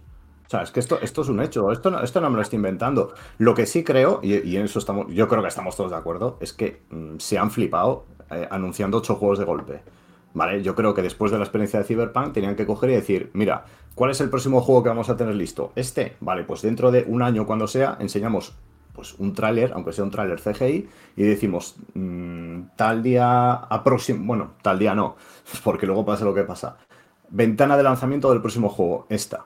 Punto. Pero decir, tenemos ocho juegos en desarrollo. Claro, la gente dice, chico, eh, el último juego que habéis sacado, lo habéis sacado de aquella manera. ¿No? Entonces, pues hombre, yo creo que tienen que haber sido un poquito más cautos. Pero ¿no sí. creéis, ¿no crees que esto también hay que verlo un poco mm, o analizarlo en el contexto de eh, anuncio 5, 8 juegos de cara a mis inversores también? Para Hombre, que vean, supuesto. mira lo que tenemos Sí. aquí. Por supuesto. Mira lo que Pero tenemos es que si yo aquí. fuera, pero es que si yo No, no fuera sé. inversor de CD Projekt diría, vale, pero muéstrame los hechos. A mí no me muestres un, PowerPoint de que estás haciendo ocho cosas. A mí demuéstrame que de verdad has cambiado tu forma de trabajar, tu, workflow, como dirían ahora los modernos. Ahora mismo no me sirve de nada que me hagas un slide de ocho pantallas, de, ocho diapositivas, diciéndome que vas a hacer una trilogía, que vas a hacer una secuela de, de Cyberpunk. Bueno, primero sácame esta expansión y ya lo veremos. Pero tú, ¿vosotros cómo creéis que se ha recibido esto por parte de los jugadores? ¿Con escepticismo? ¿Cómo habéis visto las redes sociales eh, estos últimos días? Pues mira, eh, yo personalmente, eh, a ver, es que yo empezaría por, yo creo que al- algunos a lo mejor tenemos la, la imagen de que, de que CD Projekt actualmente está en una situación a lo mejor mucho más negativa de lo que realmente, de lo que realmente está, porque al final no deja de ser una compañía con mucho crédito, con muy buena imagen, gracias a todo lo que ha hecho con The Witcher y demás. Y al final, queramos o no, que yo no soy tampoco eh, precisamente presidente del club de fan de, Cyberpunk, el juego entre que lo han ido arreglando y tal, el, éxito de la serie y tal, al final está generando cierta corriente positiva. Ahora con el parche de The Witcher 3 eh, de nueva generación, la gente va a empezar a rejugarlo y demás. Es un juego que, nos encanta prácticamente todo el mundo. Yo creo que en la situación de CD Projekt no es tan negativa como, como hoy día, hoy por hoy, de lo que muchos pensamos. Y, y yo creo también que es como un golpe sobre la mesa, ¿no? De, la- de demostrar una posición, digamos, importante, ¿no? De CD Projekt en plan, bueno, si alguien, los cuatro que dijeron que íbamos a cerrar y tal, pues mira, aquí tienes siete juegos para, el próximo, para la próxima década, ¿sabes? Sí, pero Robert, y-. Sí. Eh, compa- creo, creo que es. eh, salió hace, hace no mucho la noticia, bueno, hace meses tal vez. Eh, la compañía de videojuegos de- europea eh, más valiosa. Fija, fíjate lo mal que está CD Projekt. Claro. Pero, pero, eso- pero- pero eso fue hace mucho. otra. Claro, claro, eso bajó y de hecho lo- los creadores de Dying Light, Techland, eh, ya superan a, en, la, en los últimos, en la última noticia que salió al respecto, ya superaban a CD Projekt. O sea, CD Projekt se ha pegado un peñazo grande, a pesar Pero- de que ha vendido esta- esta bastante. noticia pero- era, Sí, sí, pero era incluso, incluso después de Cyberpunk. no, yo no, pero esto fue posterior luego, ¿eh? O sea, hace ya no Lo demasiado tiempo. Lo de, lo de Teslan sí. Hmm. Sí, sí, sí. O sea, se ha tenido un golpe fuerte. Lo que pasa es que otra cosa es que se vayan recuperando poco a poco y que sí, a ver, es indudable que la corriente es más positiva ahora que hace varios meses, sobre todo cuando lanzaron ya los últimos parches que, que empezó a jugarse mucho en, en, en PC también a raíz de, bueno, del estreno de, de Edge Runners y todo esto. Que fue... Sí, Sí, Alejandro, que sí, no te dejamos hablar. sí, que. No, no, no, no. Es que lo tengo muy cruzado porque, Robert, sé que tú lo has sufrido en primera persona. Y es que tampoco nos podemos dejar llevar por corrientes de opinión en Twitter, redes sociales, Instagram, etcétera, etcétera. No pero- Man's Sky, no, Ro- Robert, No Man's Sky, No Man's Sky ahora mismo es un juego que, No, no, no, no. la- que, que las flores a Hello Games son en plan que parecen que han hecho la quinta venida de Cristo. Y la realidad es que es un producto que mintieron de base, que tienen que lanzar más actualizaciones gratuitas para seguir eh, dejándolo mínimamente como ellos mismos vendían. A ver si mintieron también, pero, Bueno, pero- podrían, haberlo- pero- podrían haber dejado tirado No Man's Sky y joder, Sí. yo creo que yo creo que no es un ejemplo bueno lo de eh, elevar a los altares a Sam, Sam Murray, Sí, Murray, sí. Son, son- Bill son Murray. Murray. Sam Murray, ¿no? Eh, creo que no es el ejemplo, pues porque, porque evidentemente, o porque, o porque le vino grande en el momento, o vete a saber las circunstancias, pero, hombre, al menos el juego ha mejorado muchísimo, muchísimo y se ha convertido Sí. en... Y ha, y ha conseguido revertir la situación, que esto es importante, es que ha conseguido revertir la situación. Que esto no se consigue... Yo te, yo te- yo te- yo te- pregunto, ¿por qué, por, qué, por qué tenemos que echar mierda a Sean Murray y, a Hello Games y no lo hacemos con Platinum Games y Babylon's Fall? Porque, porque, Bueno, porque bueno, así- pero, no, no, Eso- es diferente. Eso es diferente porque al final Claro. Platino lo que ha ocurrido es que te ha ofrecido el producto que ellos han querido y es una mierda. Pero ya, claro, pero, pero No, Platinum, claro. Platinum es un No, poco pero- es un poco santo, ¿eh? Es un poco sacrosanto, porque es como eh, Claro, pero Plati- ta, ta, Plati- llevan ya unos deslices también que, Sí, sí, que sí. vamos. Plati- Pla- Platinum, Platinum, Pla- Platinum Alejandro, sí, han sacado un producto que es una mierda. Oye, siempre podían ponerse a trabajar para mejorarlo, ¿eh? Digo, digo Pero- yo, como, pero como no, ha hecho, como, ha hecho, como, Pero- ha hecho, como ha hecho Hello Games, que, que ahora mismo lo que, lo que te está ofreciendo igual es el Eh, simulador esto no tenía arreglo posible de Babylon's Claro. Fall, ¿eh? Tal y estaba el modelo ya. Bueno, igual, igual, igual la, igual la gente parec- eh, pensaba parecido con No Man's Sky. Igual decía, hay- oye, yo, yo, yo fui, yo fui de los, de los incautos que compró No Man's Sky. Pero. Pedro, pero Y Pedro, dije, y dije, esto, esto es una auténtica mier- mierda. Pero lo ves ahora y es radicalmente diferente. pero Pedro, es que el Fall tiene, tiene un problema de modelo de, nego- de modelo de negocio, de cómo está estructurado, de, de cómo es el juego. O sea, tiene todos los problemas del mundo. Para, para que Babylon's Fall funcionara, tendrían que hacer un Final Fantasy XIV 2.0, ¿no? Algo parecido, o sea, rehacer el juego entero y plantearlo de forma El distinta. El problema de No Man's Sky, y ahora eh, responde Robert, no es que fuese una mierda de lanzamiento. Es que mentía lo que que ponía en la contraportada. Es que mentía lo que ponía en la contraportada. Es que Pedro, lo ha dicho perfectamente. dice- Ha dicho, ha dicho, ahora es totalmente diferente. Claro, es que el problema es cuando has dicho, has dicho antes, Pedro, lo de que, bueno, algunos se sintieron engañados y tal, y ya no. No es del todo así, hay un matiz muy importante. Yo me sigo sintiendo engañado igual. El que está contento con él es el que no fue engañado en su momento y se ha encontrado otro juego que no tiene nada que ver ahora. Pero, pero no porque, pero no porque haya arreglado lo que tenía y haya dado lo que prometió, sino porque, porque, porque, porque te ofreció un barco y al final te ha dado una bicicleta. ¿Sabes lo que te quiero decir? La bicicleta Claro. es muy buena, yo no digo que no, pero no es el barco que a mí me prometió en su día. Y, Claro, claro, y pero- ahora la bicicleta tiene bocina, tiene linterna, tiene una bolsa, que sí, pero es que Claro, una y la- bicicleta y, no el barco que me vendiste, claro. Y la mía no tenía ni ruedas. Digo, no tiene ruedas, no tiene pedales. Digo, es que no es una bicicleta tampoco, ¿sabes? Vale, pero, pero chicos, hoy, hoy tenéis un barco. Entonces, No, no, hoy- no, no, hoy no. os- os- No, no. No, no, no, no. Sí. Hoy A ver, una sí. bicicleta con bolsa, linterna y bocina. Igual lo que querían, igual lo que querían. Está, No. troleando. No. Sí, tío. Yo creo que No Alejandro. Alejandro, Alejandro quería un galeón y le han dado un buque de guerra, ¿no? Algo así. O sea, una cosa distinta. Yo, yo lo que quería es que esa cosa eh, que nos iba a volar la, la cabeza del núcleo del universo fuese algo que no fuese reiniciar el mapa. Eh, yo quería ese multijugador asíncrono que no, se- no estaba de lanzamiento. Yo quería que ese Atlas fuese el- la enciclopedia definitiva de las especies del universo. Y lo que tengo es un, ahora que puedo crear invernadero, puedo tener una moto y me voy al planeta número 1100 a ponerme otra moto y a crear otro invernadero. pues vale, pues si vendemos Bueno, pero- ese No Man's Sky, pues lo aceptamos, pero es que es diferente a lo que vendió. Vale, pero eso, eso, Alejandro, el No Man's Sky que tenemos hoy, por ejemplo, ¿está mal? No está mal, estará Sigue- bien, pero sigue no siendo lo que la farquera. Que sigue, al final sigue el problema lo tiene Vale, de esqueleto, vale, de pero- esqueleto porque Pero chicos, a ver, lo que, lo, que, lo, que, lo que no podemos hacer es coger un- una actitud en plan, jo, pues esto no, no es lo que me metiste, pues ahora lo dejo en la estantería me enfado y no respiro. No, no, no, Oye. me enfado no. Ni en la estantería Bueno, tuvo tampoco mucho tiempo. No, vale, vale, no respiro, a secas. Chicos, hoy, hoy tenemos un juego que, es, que está muy bien y que, yo, y que yo creo que es perfectamente disfrutable. ¿Que no es lo que prometieron? Vale, de, acu- de acuerdo, ahí estamos de acuerdo. Pero, pero eso, no, eso no, te, no, te, no te exime de coger y decir, oye chico, voy a ponerle ahora y voy a echarle unas horas, que es un juego Pero- disfrutable. Claro, pero Alejandro, Alejandro, es un poco como, como Cyberpunk. Cyberpunk tampoco es lo que nos prometieron, pero el juego está bien. O sea, yo lo he jugado y me. Y está muy bien, aunque no sea lo que dijeron que iba a ser. Sí, pero hay, un, hay una gran diferencia entre decir que eso está bien y ese es el camino a seguir a grandes Hello Games, a sí, sí, eh, juegazo, juegazo. Vale, yo No, ahí también, yo ahí también concuerdo claro. un poco.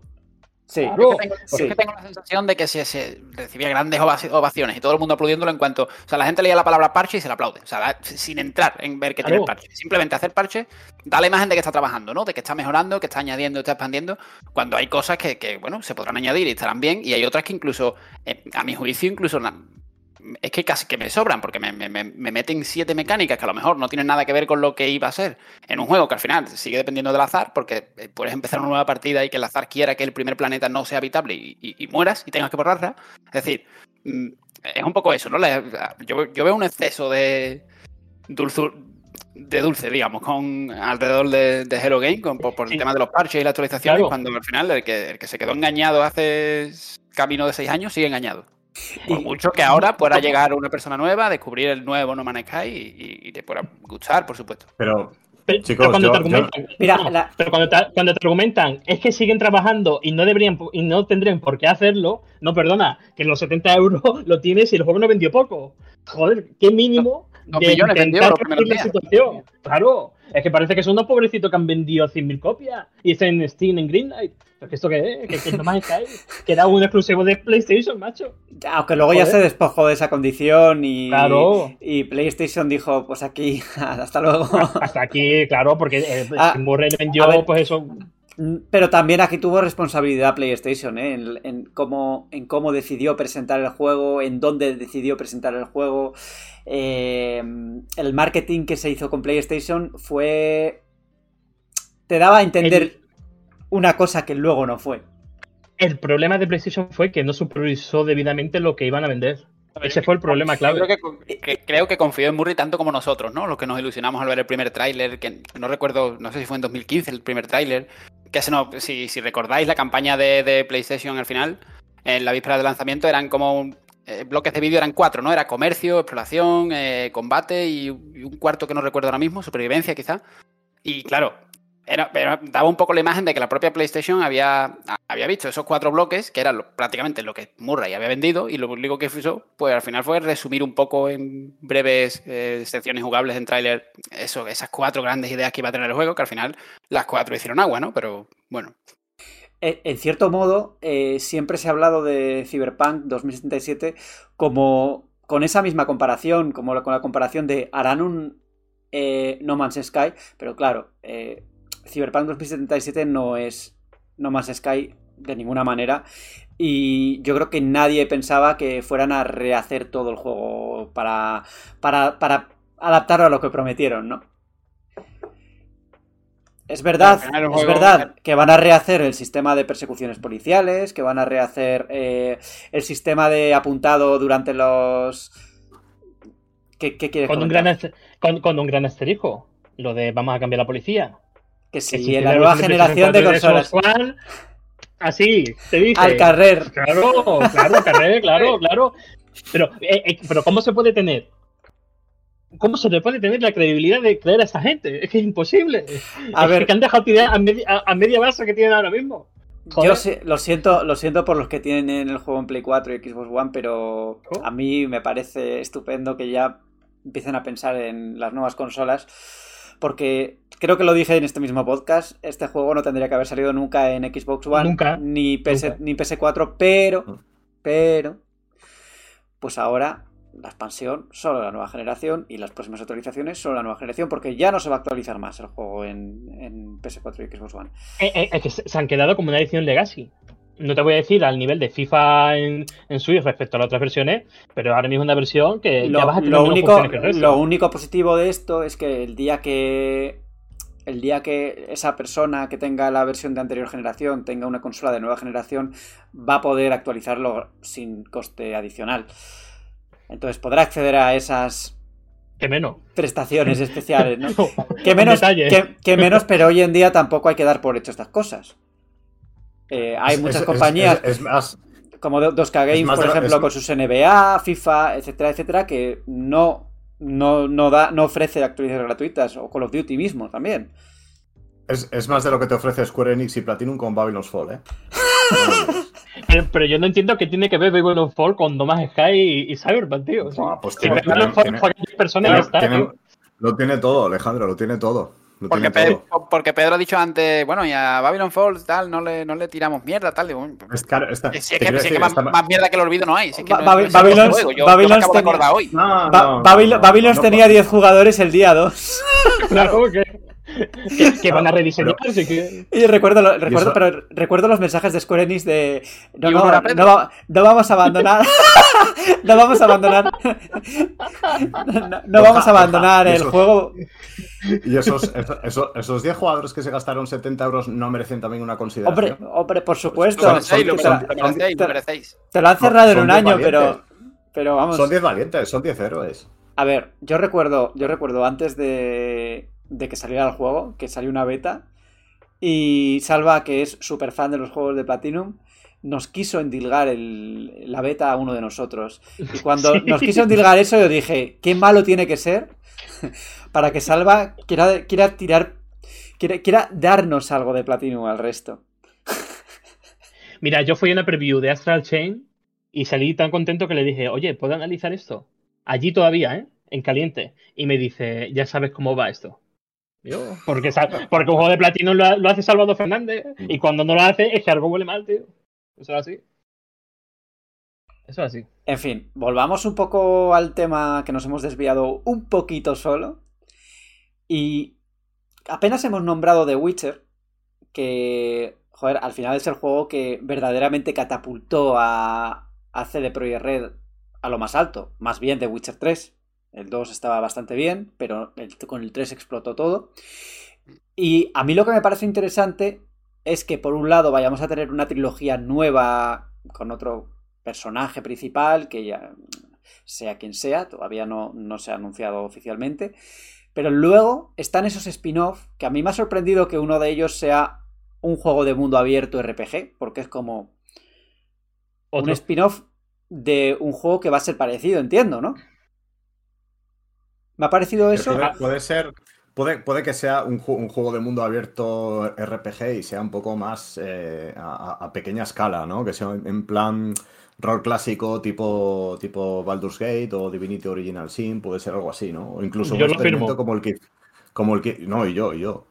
O puede ser incluso un experimento como el de Thronebreaker, ¿no? Aquel juego que combinaba, pues eso, rol y tal con, con, con el Gwent, ¿no? Con el, con el juego de cartas. A mí, me da, a mí me da que va a ser bastante más ambicioso, ¿eh? O sea, cuando bueno, hablan de mundo abierto, puede, puede. no sé qué, no sé cuánto, yo creo que va a ser un juego grande. Lo que no entiendo es cómo va a encajar todo, cómo va a encajar estos proyectos para diferenciarlos con, con, digamos, con la línea principal, por así decirlo. Algo tiene que ser distinto porque, bueno, luego ya el segundo proyecto sí que dicen que va a ser innovador, bla, bla, bla. Pues dicen muchas cosas, muchas frases de estas grandilocuentes que realmente no dicen nada y que no te puedes hacer una idea de lo que va a ser. Eh, y creo, sí, no, que lo bueno de cruzar estos proyectos es que como el primero de esa trilogía está confirmado que va a estar desarrollado en base a Unreal Engine 5, eh, todo el tema de assets, eh, ports, etcétera, etcétera, va a ser súper fácil. Entonces, si van a hacer un juego de mundo abierto, tampoco es una quimera, una odisea. Claro, eh, entiendo que el resto de que todos los juegos que se van a que se van a hacer los ocho juegos que se van a hacer a partir de ahora no van a llevar el Red Engine, ¿no? Van a, van a utilizar todos Unreal. No lo han dicho de la secuela no de Cyberpunk, pero... por ejemplo, ni tampoco de, de Elix. Elix es la nueva IP de. Sí, creo, creo que era sí, Elix, sí. nombre en clave Elix. Tampoco han dicho mmm, gran cosa. Mmm, si va a ser con Unreal o no. Hombre, yo creo que esto les puede ayudar a unificar todo y. Cada vez es más complicado hacer un motor propio porque cuesta, aparte de que cuesta más pasta y de que tienes que invertir en él, eh, si coges un si coges un motor como la Unreal Engine 5 o 4 que al fin y al cabo hay muchos desarrolladores que trabajan en él y hay mucho conocimiento compartido eh, te va a ser más fácil eh, quitar un montón de escollos durante el desarrollo que igual yo creo que eh, uno de los problemas de Cyberpunk 2077 probablemente estuvo en algo relacionado con el motor. Yo no, soy desarrollador, no lo han dicho claramente, pero seguro que hay partes de esa construcción del mundo, partes de algunas funcionalidades que querían introducir que por temas tecnológicos pues se les ha quedado corto o, o les ha pasado algo que no ha podido no ha podido implementarlo bien. No, hay que trabajar en Unreal lo que facilite la búsqueda de talento. Porque de hecho, eh, Sega con Ryuga Gotoku Studio, eh, los creadores de Yakuza, eh, ya están sopesando la idea de saltar a Unreal Engine 5 porque ya reconocen que su Dragon Engine eh, se siente obsoleto y que cuando entra un nuevo trabajador es como lee esto, este tocho de documentos que solamente entendemos nosotros. Al final hay que reducir costes de algún lado y los motores gráficos son lo primero. Y que hay que enseñar, claro, tienes que enseñar a los, a los claro. nuevos empleados que llegan a, a, cómo funciona esto, cómo funciona lo otro. Es verdad. O sea, yo creo que además el desarrollo de videojuegos está tendiendo eh, cada vez más a eso. Square Enix también es otro ejemplo con su Final Fantasy. Eh, la mayoría utilizan Unreal y el Luminous Engine pues se ha quedado relegado a prácticamente, bueno, a Forspoken, pero y a Final Fantasy XV. O sea, dos juegos han utilizado eh, Luminous, Luminous eh, el motor Luminous. Así que veremos esa, esa tendencia en el futuro. Yo creo que deberíamos ir cerrando el debate, pero si queréis comentar alguna otra cosa más, alguna curiosidad, algo que se os haya quedado en el tintero, este es el momento. Este es el momento, Pedro, para decirnos por qué la gente se perdió a Babylon's Fall. Que yo no he jugado a Babylon's Fall. Pero si has No dicho que era- ni- ni- Pero si- si ya Ni estábamos te- Ni convencidos. lo tengo ni la beta ni nada. Pero si éramos, estábamos convencidos de que eras uno de los 10. Yo, Claro. yo- No, a yo ver. había llegado- yo- si yo ya había de- llegado a la conclusión de que era el fundador de Platinum, cuando te he escuchado hablar ¿Qué de va? de- ¿Qué va? Es Camilla. Igual, me, po- me podría ser confundido inc- incluso con Camilla, ¿verdad? Pero no, no, no. A ver, yo, yo, lo, yo lo puse como ejemplo porque, porque, a ver, siempre, a ver, eh, Platinum es una de esas compañías de las que no se puede hablar mal, ya lo sabes. Y, me- y menos, y menos en esta casa. ¿Se puede? Eh, no se puede, pero claro, la que han, la que han liado con Babylon's Fall, eh, mucho, mucho, di- a ver, diréis que es que el olvido, o no, o- o no hay mejor desprecio que no, que no hacer aprecio, ¿no? Dicen. Pero, a ver, pero es una chapuza, es una chapuza con todas las letras y hay que decirlo, ¿no? Y, y yo creo que no se han molestado ni lo más mínimo en arreglarlo, mientras que otras compañías que, oye, que trabajan y trabajan y trabajan en arreglar una chapuza que hicieron en su momento, pues se les echa mierda. Bueno, Yo es que creo que, yo es que creo que han tenido 10, 12 jugadores, pero, pero es que si no había un gran ambiente de decepción y tal, es porque sí, han tenido 10, pero es que lo esperaban 20, ¿sabes? Es que, es que creo que Mm. no, es que ha pasado tan desapercibido que es que yo creo que nadie, han echado, nadie ha hecho en falta que no lo arreglen. sí, sí, puede ser, puede ser. Pues con esto yo creo que vamos a irnos a volar por los cielos con los dragones, a gritar Dracaris y a ver qué nos ha parecido pues una de las series de fantasía que, está petándolo ahora, La Casa del Dragón. Así que unos segunditos más y empezamos otro debate. No sé si alguno de nosotros eh, seguirá vivo cuando George. R. Martin publique el sexto y el séptimo libro de Canción de Hielo y Fuego. Pero lo que sí sé es que ahora, en este momento, en el presente, en HBO Max, tenemos sin duda una de las mejores series, si no la mejor serie de, de fantasía que se, puede, que se puede ver ahora en televisión, que es La Casa del Dragón, la historia de la familia Targaryen, eh, basado en el libro Fuego y Sangre también de George R. R. Martin, aunque he de decir que es una adaptación un poco libro, ah, un poco libre, no libro. ¿Alguno, ¿Alguno ha leído la novela o el libro? He leído fragmentos a tenor de la serie y, y he de decir que el estilo me gusta. Hay mucha gente que critica.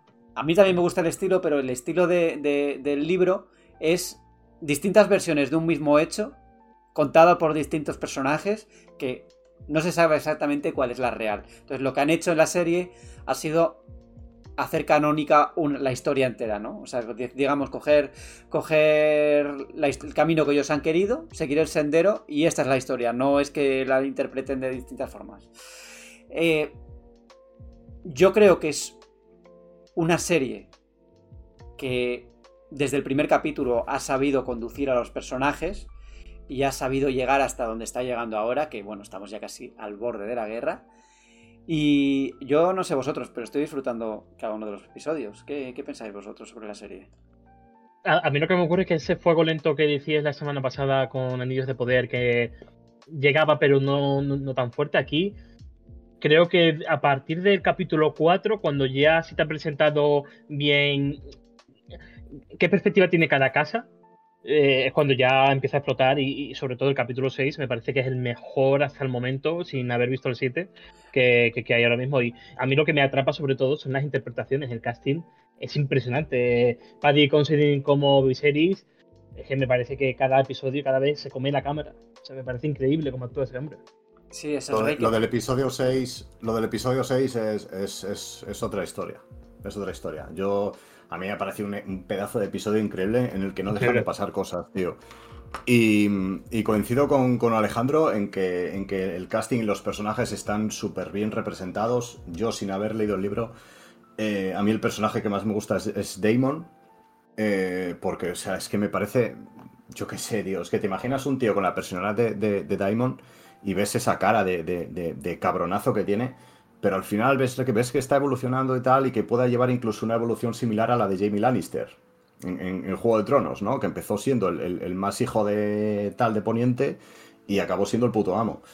Y puedes ver que, que puede ir cambiando un poco en esa dirección. Incluso, incluso Viserys, que a mí al principio me parecía un Mindundi, un, un rey que era un Mindundi, ¿no? Porque no era ni, ni un borracho como, como, como Robert Baratheon, ni, ni, ni un malvado, ¿no? Era un tío, pues bueno, pues correcto, ¿no? Y ya, o sea, claro, en el último episodio ya le ves que es en plan. eh, el- el- que el hombre está hasta las narices, ¿no? Que, que le ha faltado decir, mira, iros todos a tomar vientos que me tenéis harto, ¿sabes? Le, le ha faltado decir al hombre. Y, y bueno, el, el- el rollo del final, el final de todo la escena en la barca es, es, eh, ya el cuando el episodio te deja en plan, ¿qué ha pasado Sí. aquí? ¿Sabes? Que me he perdido. Sí. No, Mm. no, pero a mí lo que me gusta de Daemon es que te lo pintan al principio como el tópico del malo, que es eh, el típico antagonista cruzado desde el principio. Y luego poco a poco se van, te vas a encontrar personajes llenos de complejo, que siempre Mm. quiere vivir como ah, al arrastre del resto, pero ahora va intentando encontrar su propio camino. Eso es lo que me gusta de Daemon, que ahora mismo está en un punto que eh, ha encontrado su, su. ha unido la fuerza que necesitaba para ir contra ese poder y poder reclamar lo que él pensaba que, que, que, que- que querría desde el principio. Hombre, él pensaba que a él le correspondía la corona. Por eso. evidentemente, y el trono de hierro, y eso yo creo que es una motivación que, que ya, no, ya, no, ya no va a tener. O sea, es un escenario en el que él vaya a ser rey es muy complicado. ¿Por qué? Pues porque el rey Viserys y Alicent tienen sus hijos, porque la princesa Rhaenyra tiene sus hijos también. Eh, ahora bien, la descendencia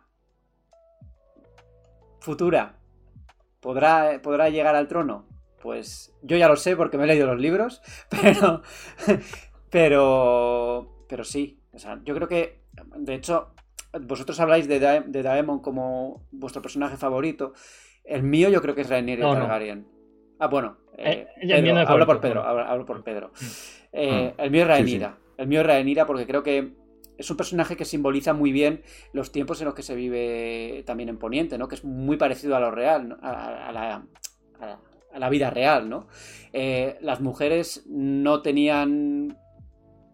apenas se contemplaba la posibilidad de que pudiera acceder al trono y de hecho su tía pues vivió eso y al final ascendió Viserys a pesar de que de que no tenía de que tenía menos legitimidad oficialmente, ¿no? Pero lo decidieron en un consejo y entonces ahí tenían eh, pues ese problema de, que Rhaenyra pues a nada a, a poco que, hu- que hubiera un heredero varón pues iba a ser muy difícil que, que ella que ella ascendiera al trono y por eso pues están perfilando, se están ya poniendo las piezas en el, en el tablero para una guerra que va a estallar y que va a volar todo por los aires. Contra, con dragones, con todo, vamos. Eh, El mío favorito es Otto porque por culpa de él se desencadenan todo fuego y sangre. Porque si te fijas, es Otto es- su ambición es la que crea esta división de verdes y blancos. Es, es que sin él no, no habría serie, no habría película. No Y tenemos que hablar también, tenemos que hablar también de que este es otro ejemplo de, de cocción que va un poco a fuego lento también, que los personajes van desarrollándose poquito a poco, que sí que hay acción, sí que hay acción, pero tampoco es el vehículo principal a- hasta lo que llevamos, ¿no? Hasta el capítulo 6 ha habido acción, pero no, no se ha basado en la acción. O sea, es más, ha sido siempre una serie más de intriga para ciega, más de, más de Mm. lo que pasa entre bastidores que, bueno, voy a lanzar el dragón y a matar a todos. Que bueno, que la guerra se avecina, pero llegó hasta ahora. Y la diferencia con El Señor de los Anillos, ya que lo trajimos la semana pasada, es que El Señor de los Anillos también era una serie de cocción lenta. Pero el problema que tiene El Señor de los Anillos es que los personajes no están tan bien construidos. O como ocurre con Andor, ¿no? Que también es de fuego lento y los personajes están bien construidos. Esa es la, esa es la diferencia entre El Señor de los Anillos y estas, estas series. Que, que le falta al Señor de los Anillos le falta tridimensionalidad a los personajes.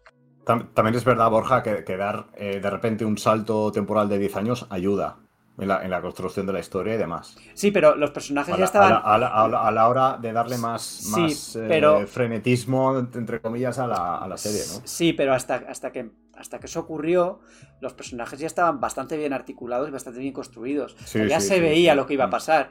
Ya se sabía cuál iba a ser el conflicto entre, entre la reina Alicent y, y Rhaenyra, ¿no? Que su amistad ya sabía, su amistad de siempre, pues había acabado por las distintas Bueno. circunstancias. Poco. ¿Cómo se ha hablado de, de lo loca que se ha vuelto Alicent, eh? Bueno, pero no está loca. Es que Ah, defiende no, no es suyo, locura. Claro, perfectamente- no, no es locura. Es que, es que, a ver, su padre Otto Hightower ya le ha, ya le ha, le ha inoculado un poco la duda desde hace tiempo, porque dijo, oye, si, si Rhaenyra se convierte en reina, cuidado con tus hijos, que van a ser ene- enemigos del trono, ¿no? Y vais a acabar en la picota. Entonces, ello- ella reacciona, pues, de la forma que, que reacciona alguien que está en su posición, yo creo. Y Rhaenyra, pues lo mismo. Rhaenyra es. Esta, mi padre me ha nombrado. Me ha nombrado la legítima la, la futura legítima reina y yo voy a serlo, ¿no? Y no va a pasar por, por encima mío nadie. Sí, pero, eh, pero, ella, pero ella puso en riesgo esa herencia con, con todos los bastardos, con todo, con toda su relación con Strong, claro. Claro, claro, claro. eh, pero. Claro, también la han casado con una persona homosexual y que no tiene absolutamente ningún interés en ella. En lo romántico, digo. Entonces, pues. Tampoco la ha tenido fácil.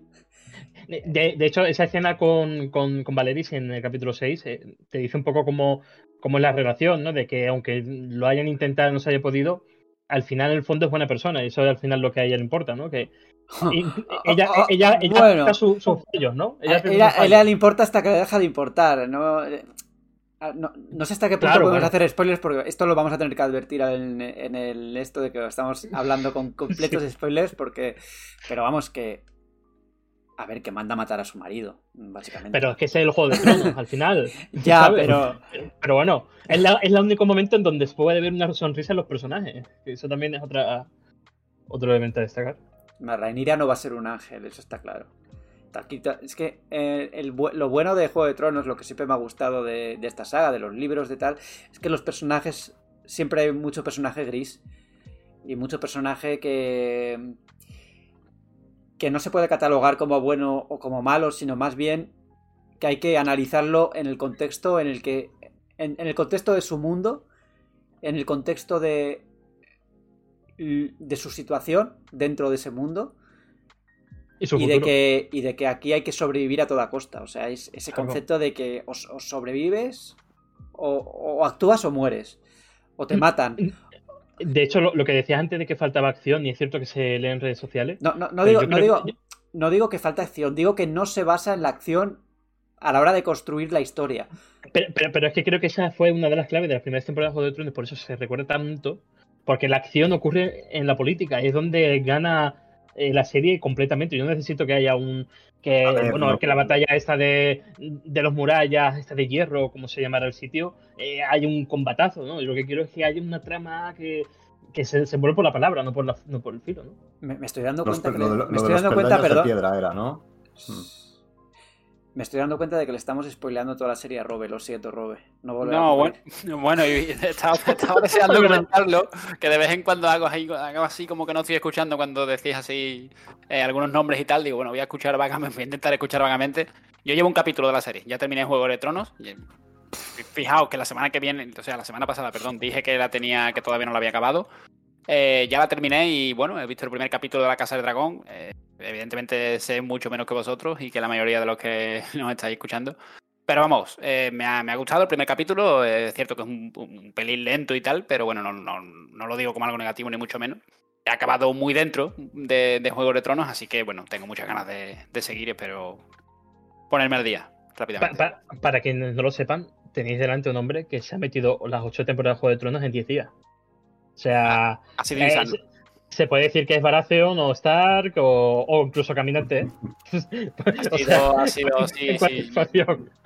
ha, ha sido, ha sido insano. Me, me pilló muy, muy, muy dentro en las primeras temporadas, me enganchó muchísimo y ya luego, es cierto que, bueno, el, el bajón de calidad, ¿no? De las últimas que ya hemos comentado mil veces. Pero dije, mira, ya voy a tirar para adelante, las, las- me, los, me los quiero quitar esto de encima, que llevaba muchos años de- con la serie pendiente y, y me voy poniendo al día de La Casa del Dragón, que como digo, he visto el primer capítulo Uno- y, y promete mucho la cosa.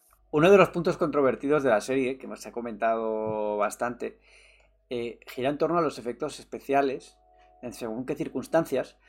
Eh, a mí me parece que están bastante bien. Es verdad que hay cosas que se ven un poco como con niebla, igual para disimular. Eh, hay que comentar aquí que algunas escenas se han hecho con Stagecraft que, o, volu- o Volumen, que también se llama, que no sé si conocéis. La tecnología es la tecnología que utiliza Star Wars para las series de... Para las series, es decir, eh, consiste en rodear, en, mezclar, en hacer una mezcla de platos tradicionales, es decir, con pues montando un parte del plato, pero la particularidad es que todo ese plato está rodeada por pantallas, por un montón de pantallas, y entonces los actores ven, mm, ven el efecto especial, ¿no? Con, se hace con Unreal Engine. Eh, por ejemplo, la escena en la que aparecen Roca- Rocadragón con Damon y tal, el huevo y tal, está grabado con Stagecraft. Y a muchos decían, no, es que se ve como, como, muy, como, con mucha niebla, no sé qué, no es como la serie de Juego de Tronos que se grabó en Gastelugache, en el País Vasco y tal. a mí no me canta tanto, es, de- es verdad que hay cosas que, bueno, que no están tan... no están tan afinadas, pero yo lo veo bastante bien, efectos especiales. Ahí, a ver, al final es una serie que también ha sido un poco víctima del COVID, ¿no? Y aún así el resultado final es bastante decente, por no decir que es muy bueno. Lo que no me gusta tanto es, eh, sobre todo en el capítulo 6, abusan demasiado del filtro oscuro. Mira, a veces que no se ve nada. Es que eso se ha quejado mucha gente. Pasó también en, Mm. en la batalla de. Creo que era la, la octava temporada ya de Juego de Tronos. No sé si Sí, es que no se veía tercer nada. capítulo. Pero Mm. depende mucho de cómo te has calibrado el televisor, entre la televisión, porque por ejemplo yo no he tenido problemas con ver las escenas. Había gente que decía que no veía que no veía gran cosa, que no sé qué, que se perdía, que se perdía detalles.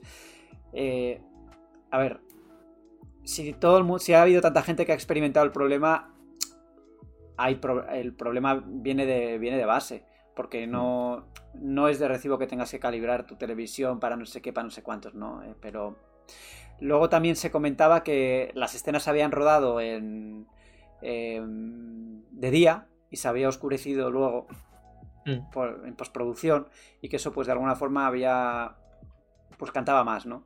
Eh, yo, lo vi, yo lo vi bien, ¿eh? O sea, en mi caso mm, no me hubiese dado cuenta de nada si no me hubiesen dicho, si no lo hubiese leído por internet. Yo yo no quiero cerrar este bloque sin saber si sois Hightower o, o Targaryen. O sea, ¿sois verdes o blancos? Yo soy verde.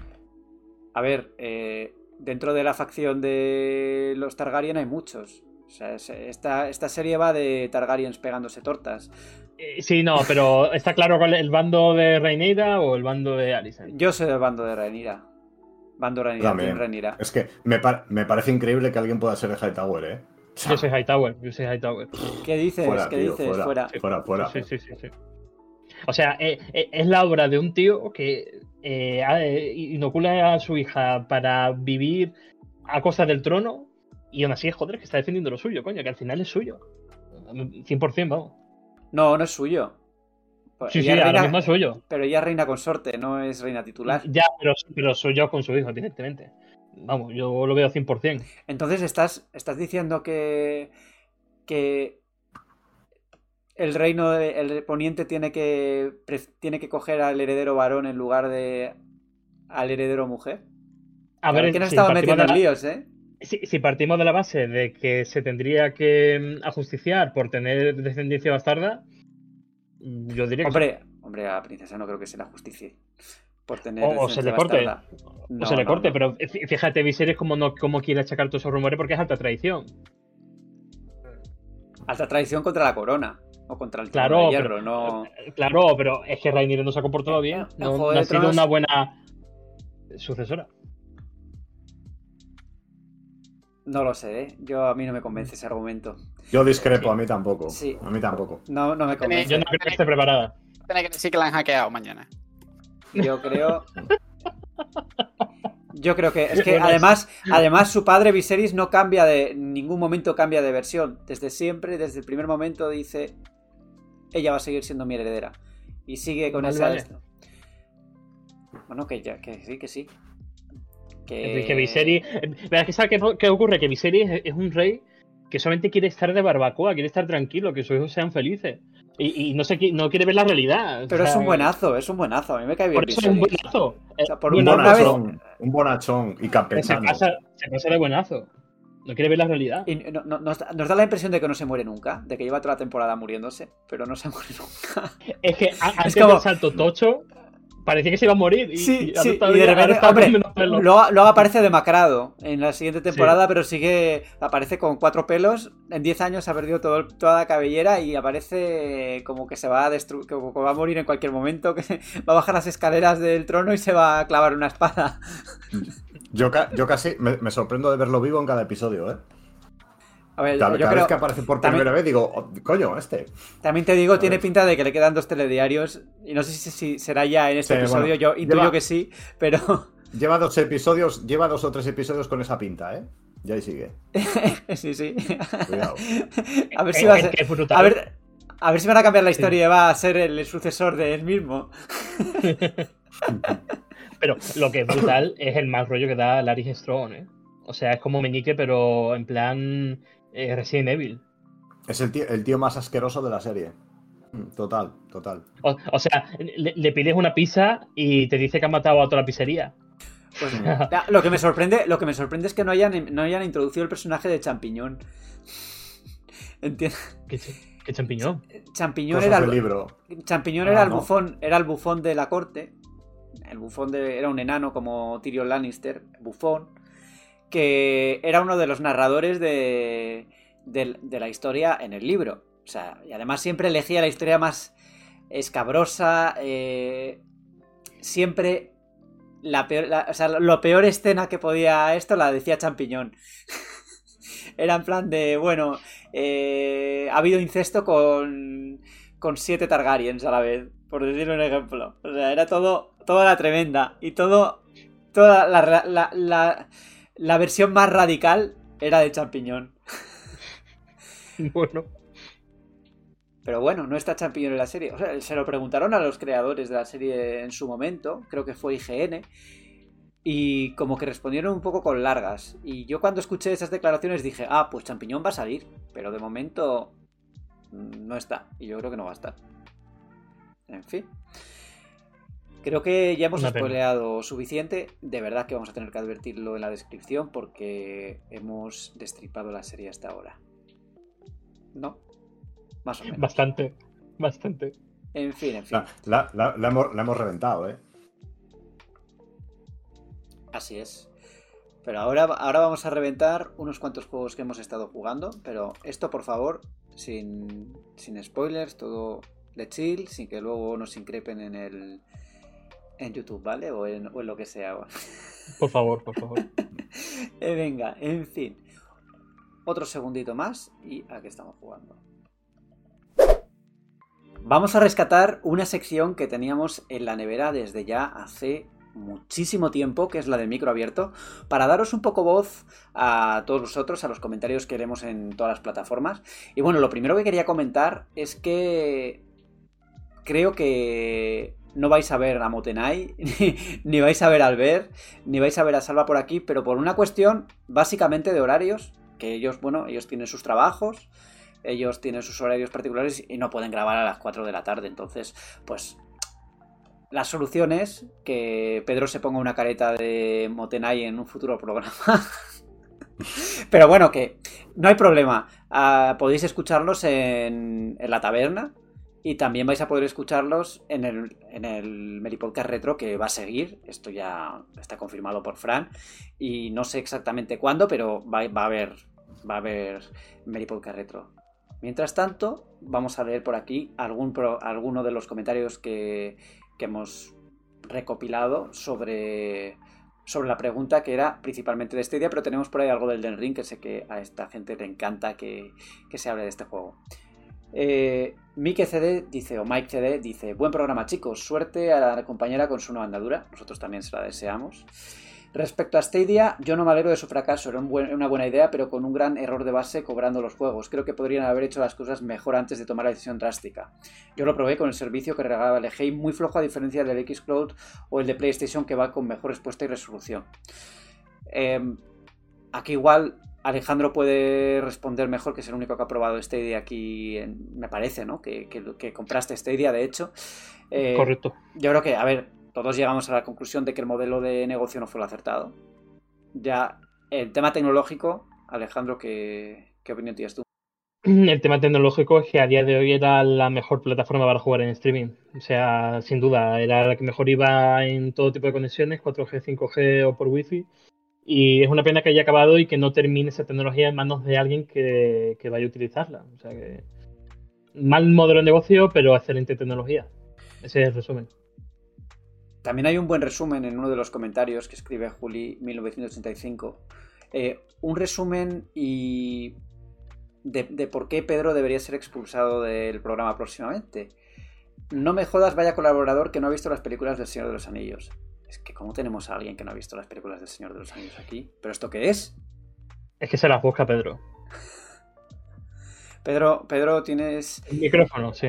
Sí, sí, sí, está, está. Eh, ir pensándolo seriamente porque, vamos, ni las he visto ni creo que las vaya a ver ya a estas alturas, ¿eh? Pero porque Te puede- es, es, es, Te es- puedes es silenciar, típico- Pedro, gracias. Sí, sí. Gracias.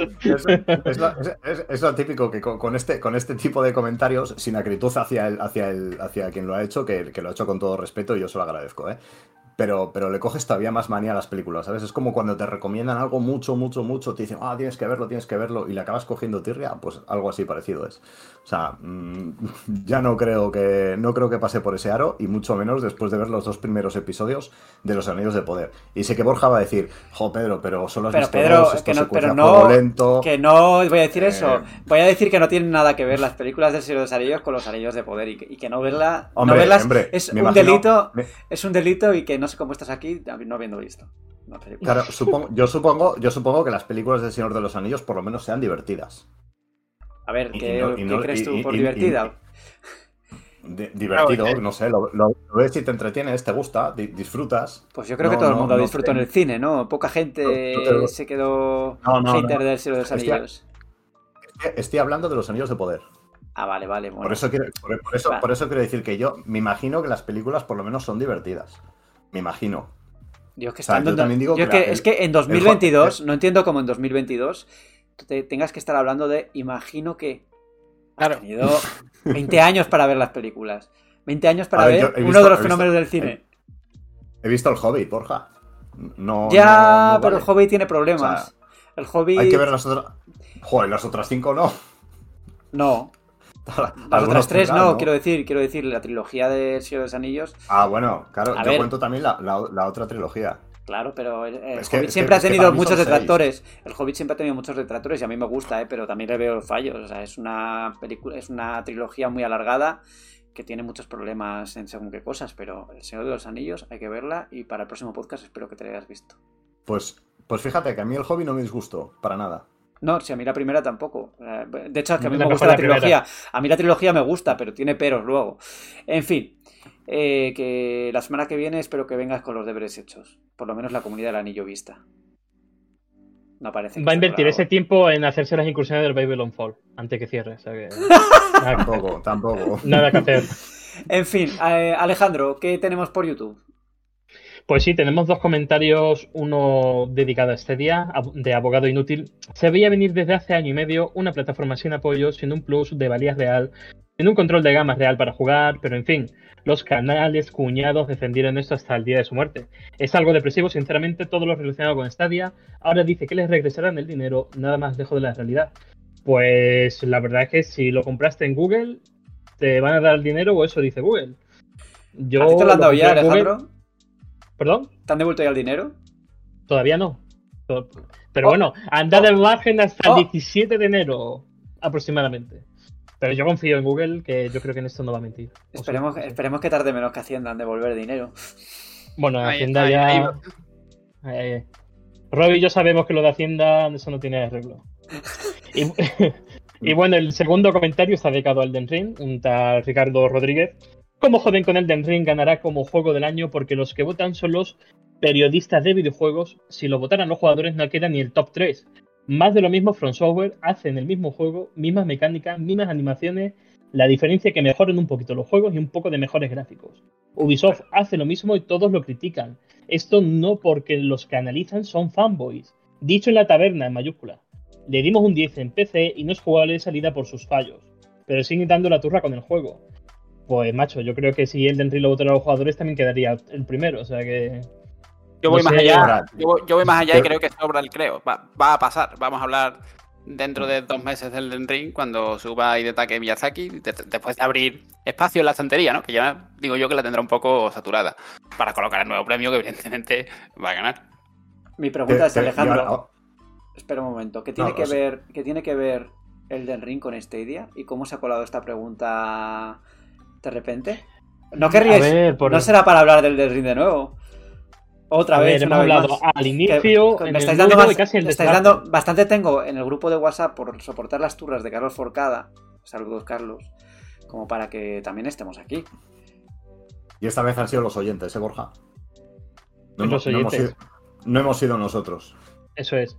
Y los oyentes, si van al Twitter de Medistation, se van a encontrar al Papa Francisco sosteniendo el Den Ring. O sea que no, no se puede tener amigos en las más altas esferas. O sea, después del Papa Francisco va Jesucristo y Dios. Ahora, te, te- te- te digo una cosa que, que- que tiene, tiene más razón que un santo este oyente, que es de vergüenza el reciclaje de Front Software a lo largo de los años, ¿eh? O sea, mm, esas, Gracias, esas Pedro. cosas- Un placer. esas cosas, no, no, esas cosas también hay que decirlas, Alejandro. O sea, es, es a veces. Es lamentable, digo. Es lamentable. Os equivocáis, os, os estáis equivocando porque tengo, tengo la renovación vitalicia eh, firmada por Salva. O sea que. Pero no te, no te Deja- echaron, deja- pero no te echaron por lo de Zelda de hace dos semanas. Lo de Zelda, no, no, no, no, no. No, esto, esto cambia, esto va cambiando cada año. Soy como Dembélé. Hombre, a Pues- ver, con Salva es fácil. Tú dices soy fan número uno de Dragon Ball y ya está renovado por cinco temporadas más. renovado. Sí. Claro, Lo que, lo que pasa es que luego te, luego te, luego te pasa como Alejandro, que no, no, Claro, no luego- distingues a Trunks de Tral y, y se te pilla, se te pilla A ver, rápido. a Alejandro le pillaron porque preguntó si el de la portada de Dragon Ball Fighter era Broly o era Goku. Pero, pero por, eso, por eso ahora estoy viendo Dragon Ball Z, para redimirme. Y yo recuerdo una también buena que me dijo, me preguntó a mí una duda, es que no me acuerdo exactamente qué me dijo, pero era algo sobre si Krillin era el hijo de no sé quién, que era un poco... eh, No sé si me dijo si era el, hi- el hi- el hijo de Goku o si... Bueno, algo así como el de los lunares en la frente.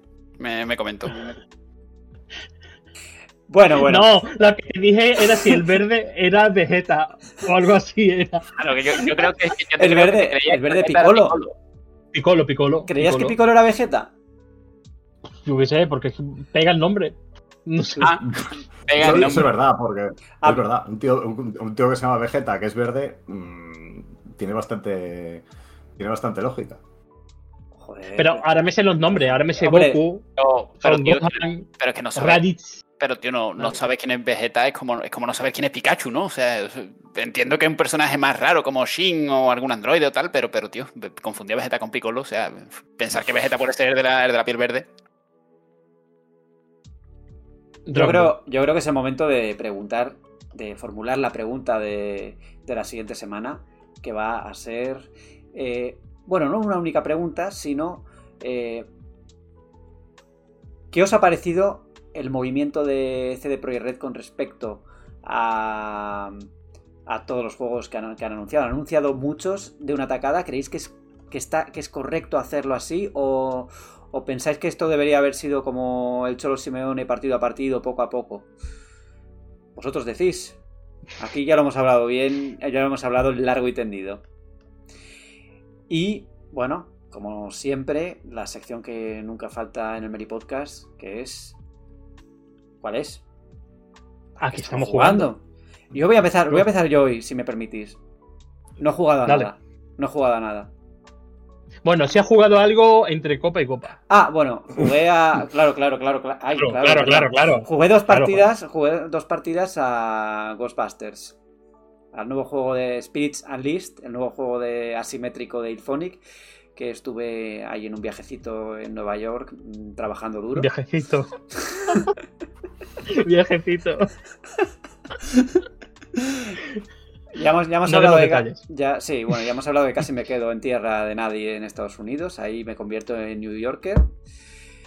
Pero no, he vuelto y he, he vuelto hoy. O sea, estoy grabando el podcast justo después de volver, sin jet ni nada, todo perfecto. Y eso es lo que he jugado. ¿Qué me ha parecido el juego de Ilphonic? Bueno, creo que tiene bastantes ideas interesantes, pero mi duda es si va a conseguir eh, aguantar en el medio plazo. El problema que tienen estos juegos es que o los vas nutriendo poco a poco y vas enganchando al jugador, o las ideas enseguida se te, se te hacen pesadas, ¿no? O se, o se te hacen repetitivas. No lo sé. Eh, el juego está, no está mal, ¿eh? O sea, eh, así como... ¿Es fiel a la licencia? así- Sí, muy fiel, muy fiel. No solo por la estética, sino también por, por, por lo que haces siendo fantasma. Tienes dos... Por un lado eres fantasma, si eres el que va atacando a los supervivientes, y por el otro los cazafantasmas. Y tienes pues todas las cosas que puedes imaginar de los cazafantasmas, lo tienes ahí. Yo me ha parecido un juego que tiene el potencial de, de, de estar, de estar correcto, de estar bien, pero depende de cómo lo planteen a largo plazo. Y eso es lo que he jugado. Entre copa y copa. Alejandro. ¿a qué has jugado tú? Pues mira, he estado jugando a Overwatch 2, el relanzamiento del éxito de Blizzard, que por un ¿Lo has lado me deja... Sí, lo he conseguido, lo he conseguido. Y la verdad es que, es decir, he jugado en Xbox Series X, que cada vez que me saco un logro me saca de la partida. Entonces di el salto al PC y empecé va fino. Alguna cola de 4 o 5 minutos que todavía tienen que arreglar más making, pero eh, la verdad es que bastante contento con el juego en cuanto a jugabilidad se refiere, pero no tanto en cuanto al modelo de negocio. Eh, el pase de batalla, eh, no sé a quién se le ha ocurrido meter al personaje nuevo en el nivel 55, pese a que los que tenemos el Overwatch 1 los regalan, pero de cara a las siguientes temporadas creo que va a dar un bastante dolor de cabeza. Hablan aproximadamente de un mes de juego continuado para sacarlo, lo cual, eh, pese a que está bloqueado de inicio en el competitivo, creo que puede dar bastantes problemas. Y, no da la sensación de progreso ni siquiera en lo cosmético, porque eh, en el pase de batalla creo que hay dos o tres aspectos gratuitos, pero no hay ninguna moneda gratuita que tú recibas para desbloquear otras skins. Todas son con la moneda de pago y no recibes monedas de pago salvo por cumplir desafíos semanales que son un, eh, dos o tres, un marco determinado de unos desafíos que bueno que son no difíciles, pero sí que tienes que grindear para conseguirlos y, y la verdad es muy se hace muy pesado. Y por otro lado, eh, estoy jugando un juego del que hablaré largo y tendido el próximo episodio, pero puedo decir que estoy muy contento con él. Bueno, Pedro, ¿qué, ¿a qué has estado jugando aparte de Babylon's Fall? Eh, bueno, pues a ver, como en, como en, en sobremesa sigo jugando lo mismo, que es, que es, al, que es al, al- al juego del año. Eh, voy a hablar un poco de lo que, de lo que estoy jugando en Nintendo Switch, que es eh, Xenoblade Chronicles 2. Mm, Perdona, ¿cuál era? ¿Cuál Eh, era? ¿Cuál? ¿El juego del año? Eh, Sí. eh, eh, El juego este... El, el, el Babylon. El, el- el igno- El innombrable. Fall. El, Es inno- Babylon's. el innombrable. no, fuera bromas. Eh, estoy jugando a Xenoblade Chronicles 2, que me está, me está gustando menos que el primero. eh, y, yo, y yo creo que es por los combates. Eh, y, yo, y yo aquí sí que le quiero hacer una pregunta a los oyentes, a ver si ellos me lo pueden solucionar. Mm, ¿De verdad todos los combates contra enemigos insignificantes tienen que durar 5 minutos? Eh, porque es, es- Ojalá, es ¿no? como si como, como si los enemigos tuvieran un millón de puntos de vida. O sea, o sea, eh, gano todos lo los tienen. combates es- y lo tienen, ¿no? O sea, es así el juego. Es que Sí, sí, este- eh, Robert, Robert, di- tú porque sé que acabaste Sí, quemado. es, es totalmente así. Son esponja de, de recibir daño y no, si lo pones en difícil es un desafío porque te pueden matar. Si lo pones en fácil no te va a matar nadie, pero van a aguantar varios minutos como dices igual. O sea, y, y conforme avance, pues más enemigos, más, más enemigos en grupos Mm. además, de nivel más alto y te quedan muchísimas muchísimas peleas de, de varios minutos literales. Es como- que a mí, a mí me, está, me está pareciendo una cosa insufrible, porque, porque, porque ya te digo, o sea, me, vi- me viene un bicho insignificante, el combate dura 5 minutos, que es lo suficiente para que venga otro que está 40 niveles por encima de mí Claro. y me, y me, y me machaque, ¿sabes? Eh, y, y me, y me parece que es un fallo muy, muy grave del juego, porque yo tengo la sensación de que de 20 horas que debo llevar, mm, 17 son de combates. Es que, es que es tremendo. Y lo que te queda. Y ya, ya, ya. Y, y claro, tengo, tengo un poco la, la duda esa que me contáis, ¿no? O sea, en difícil no lo voy a poner porque entonces me muero del asco. Eh, y, y- y- y, bueno, pues lo mismo lo pongo en fácil. De hecho, reconozco que el primer Xenoblade Chronicles, eh, el farmeo del final, que tienes que hacer un farmeo enfermi- enfer- enfermizo de, de 15 horas para ponerte a la altura del jefe final, yo ese le hice en nivel fácil porque digo, digo, digo, es que si no, no me acabo el juego. No me acabo el juego no por dificultad, sino porque el juego puede conmigo de puro aburrimiento. Entonces, pues bueno, a ver, mm, jugar le voy a jugar porque dentro de todo me está gustando bastante. Pues tema de la exploración, de los Blaze y demás, pues hombre, es un juego que está bien y sobre todo porque me apetece mm, bastante más jugar el tercero, aunque no sé si argumentalmente tiene algo que ver. Que yo sepa, no, ¿no? No, son como independientes, creo. O sea, yo no Por soy eso, un experto sí, en Xenoblade, sí, sí. pero las historias se pueden jugar de forma independiente Mm. sin ningún problema. Tiene eso, conexiones, sí. pero yo creo que más importante el 1 que el 2. Hmm. Ya. No, por eso sí quiero acabarle antes de jugar el 3, pero no sé, tengo la sensación de que me va a costar un poco, ¿eh?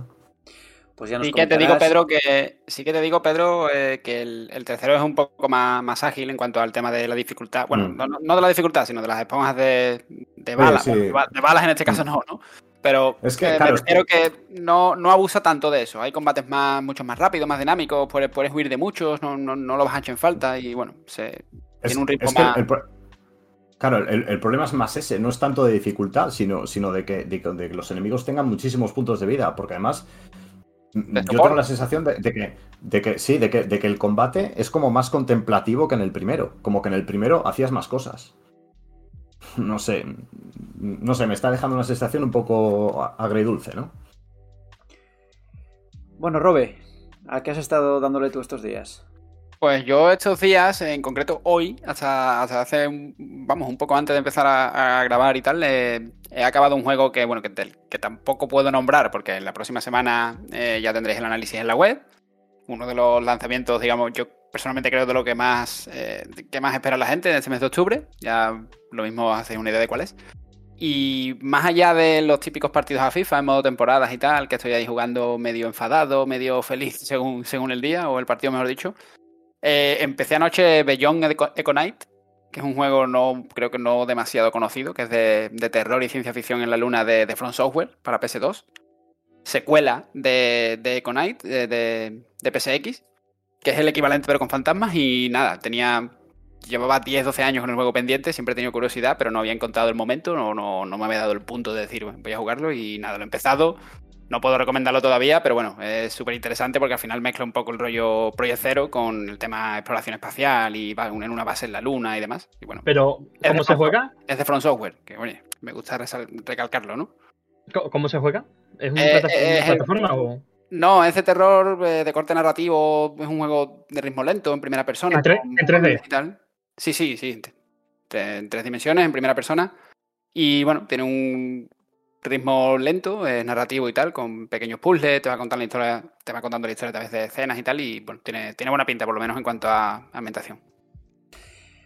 Pues bueno, ya Y es de From, que y es de From Software, vuelvo a repetir, que bueno, terminamos, Sí, tiene From Software. terminamos con Front Software como no podía ser de otro modo en este podcast.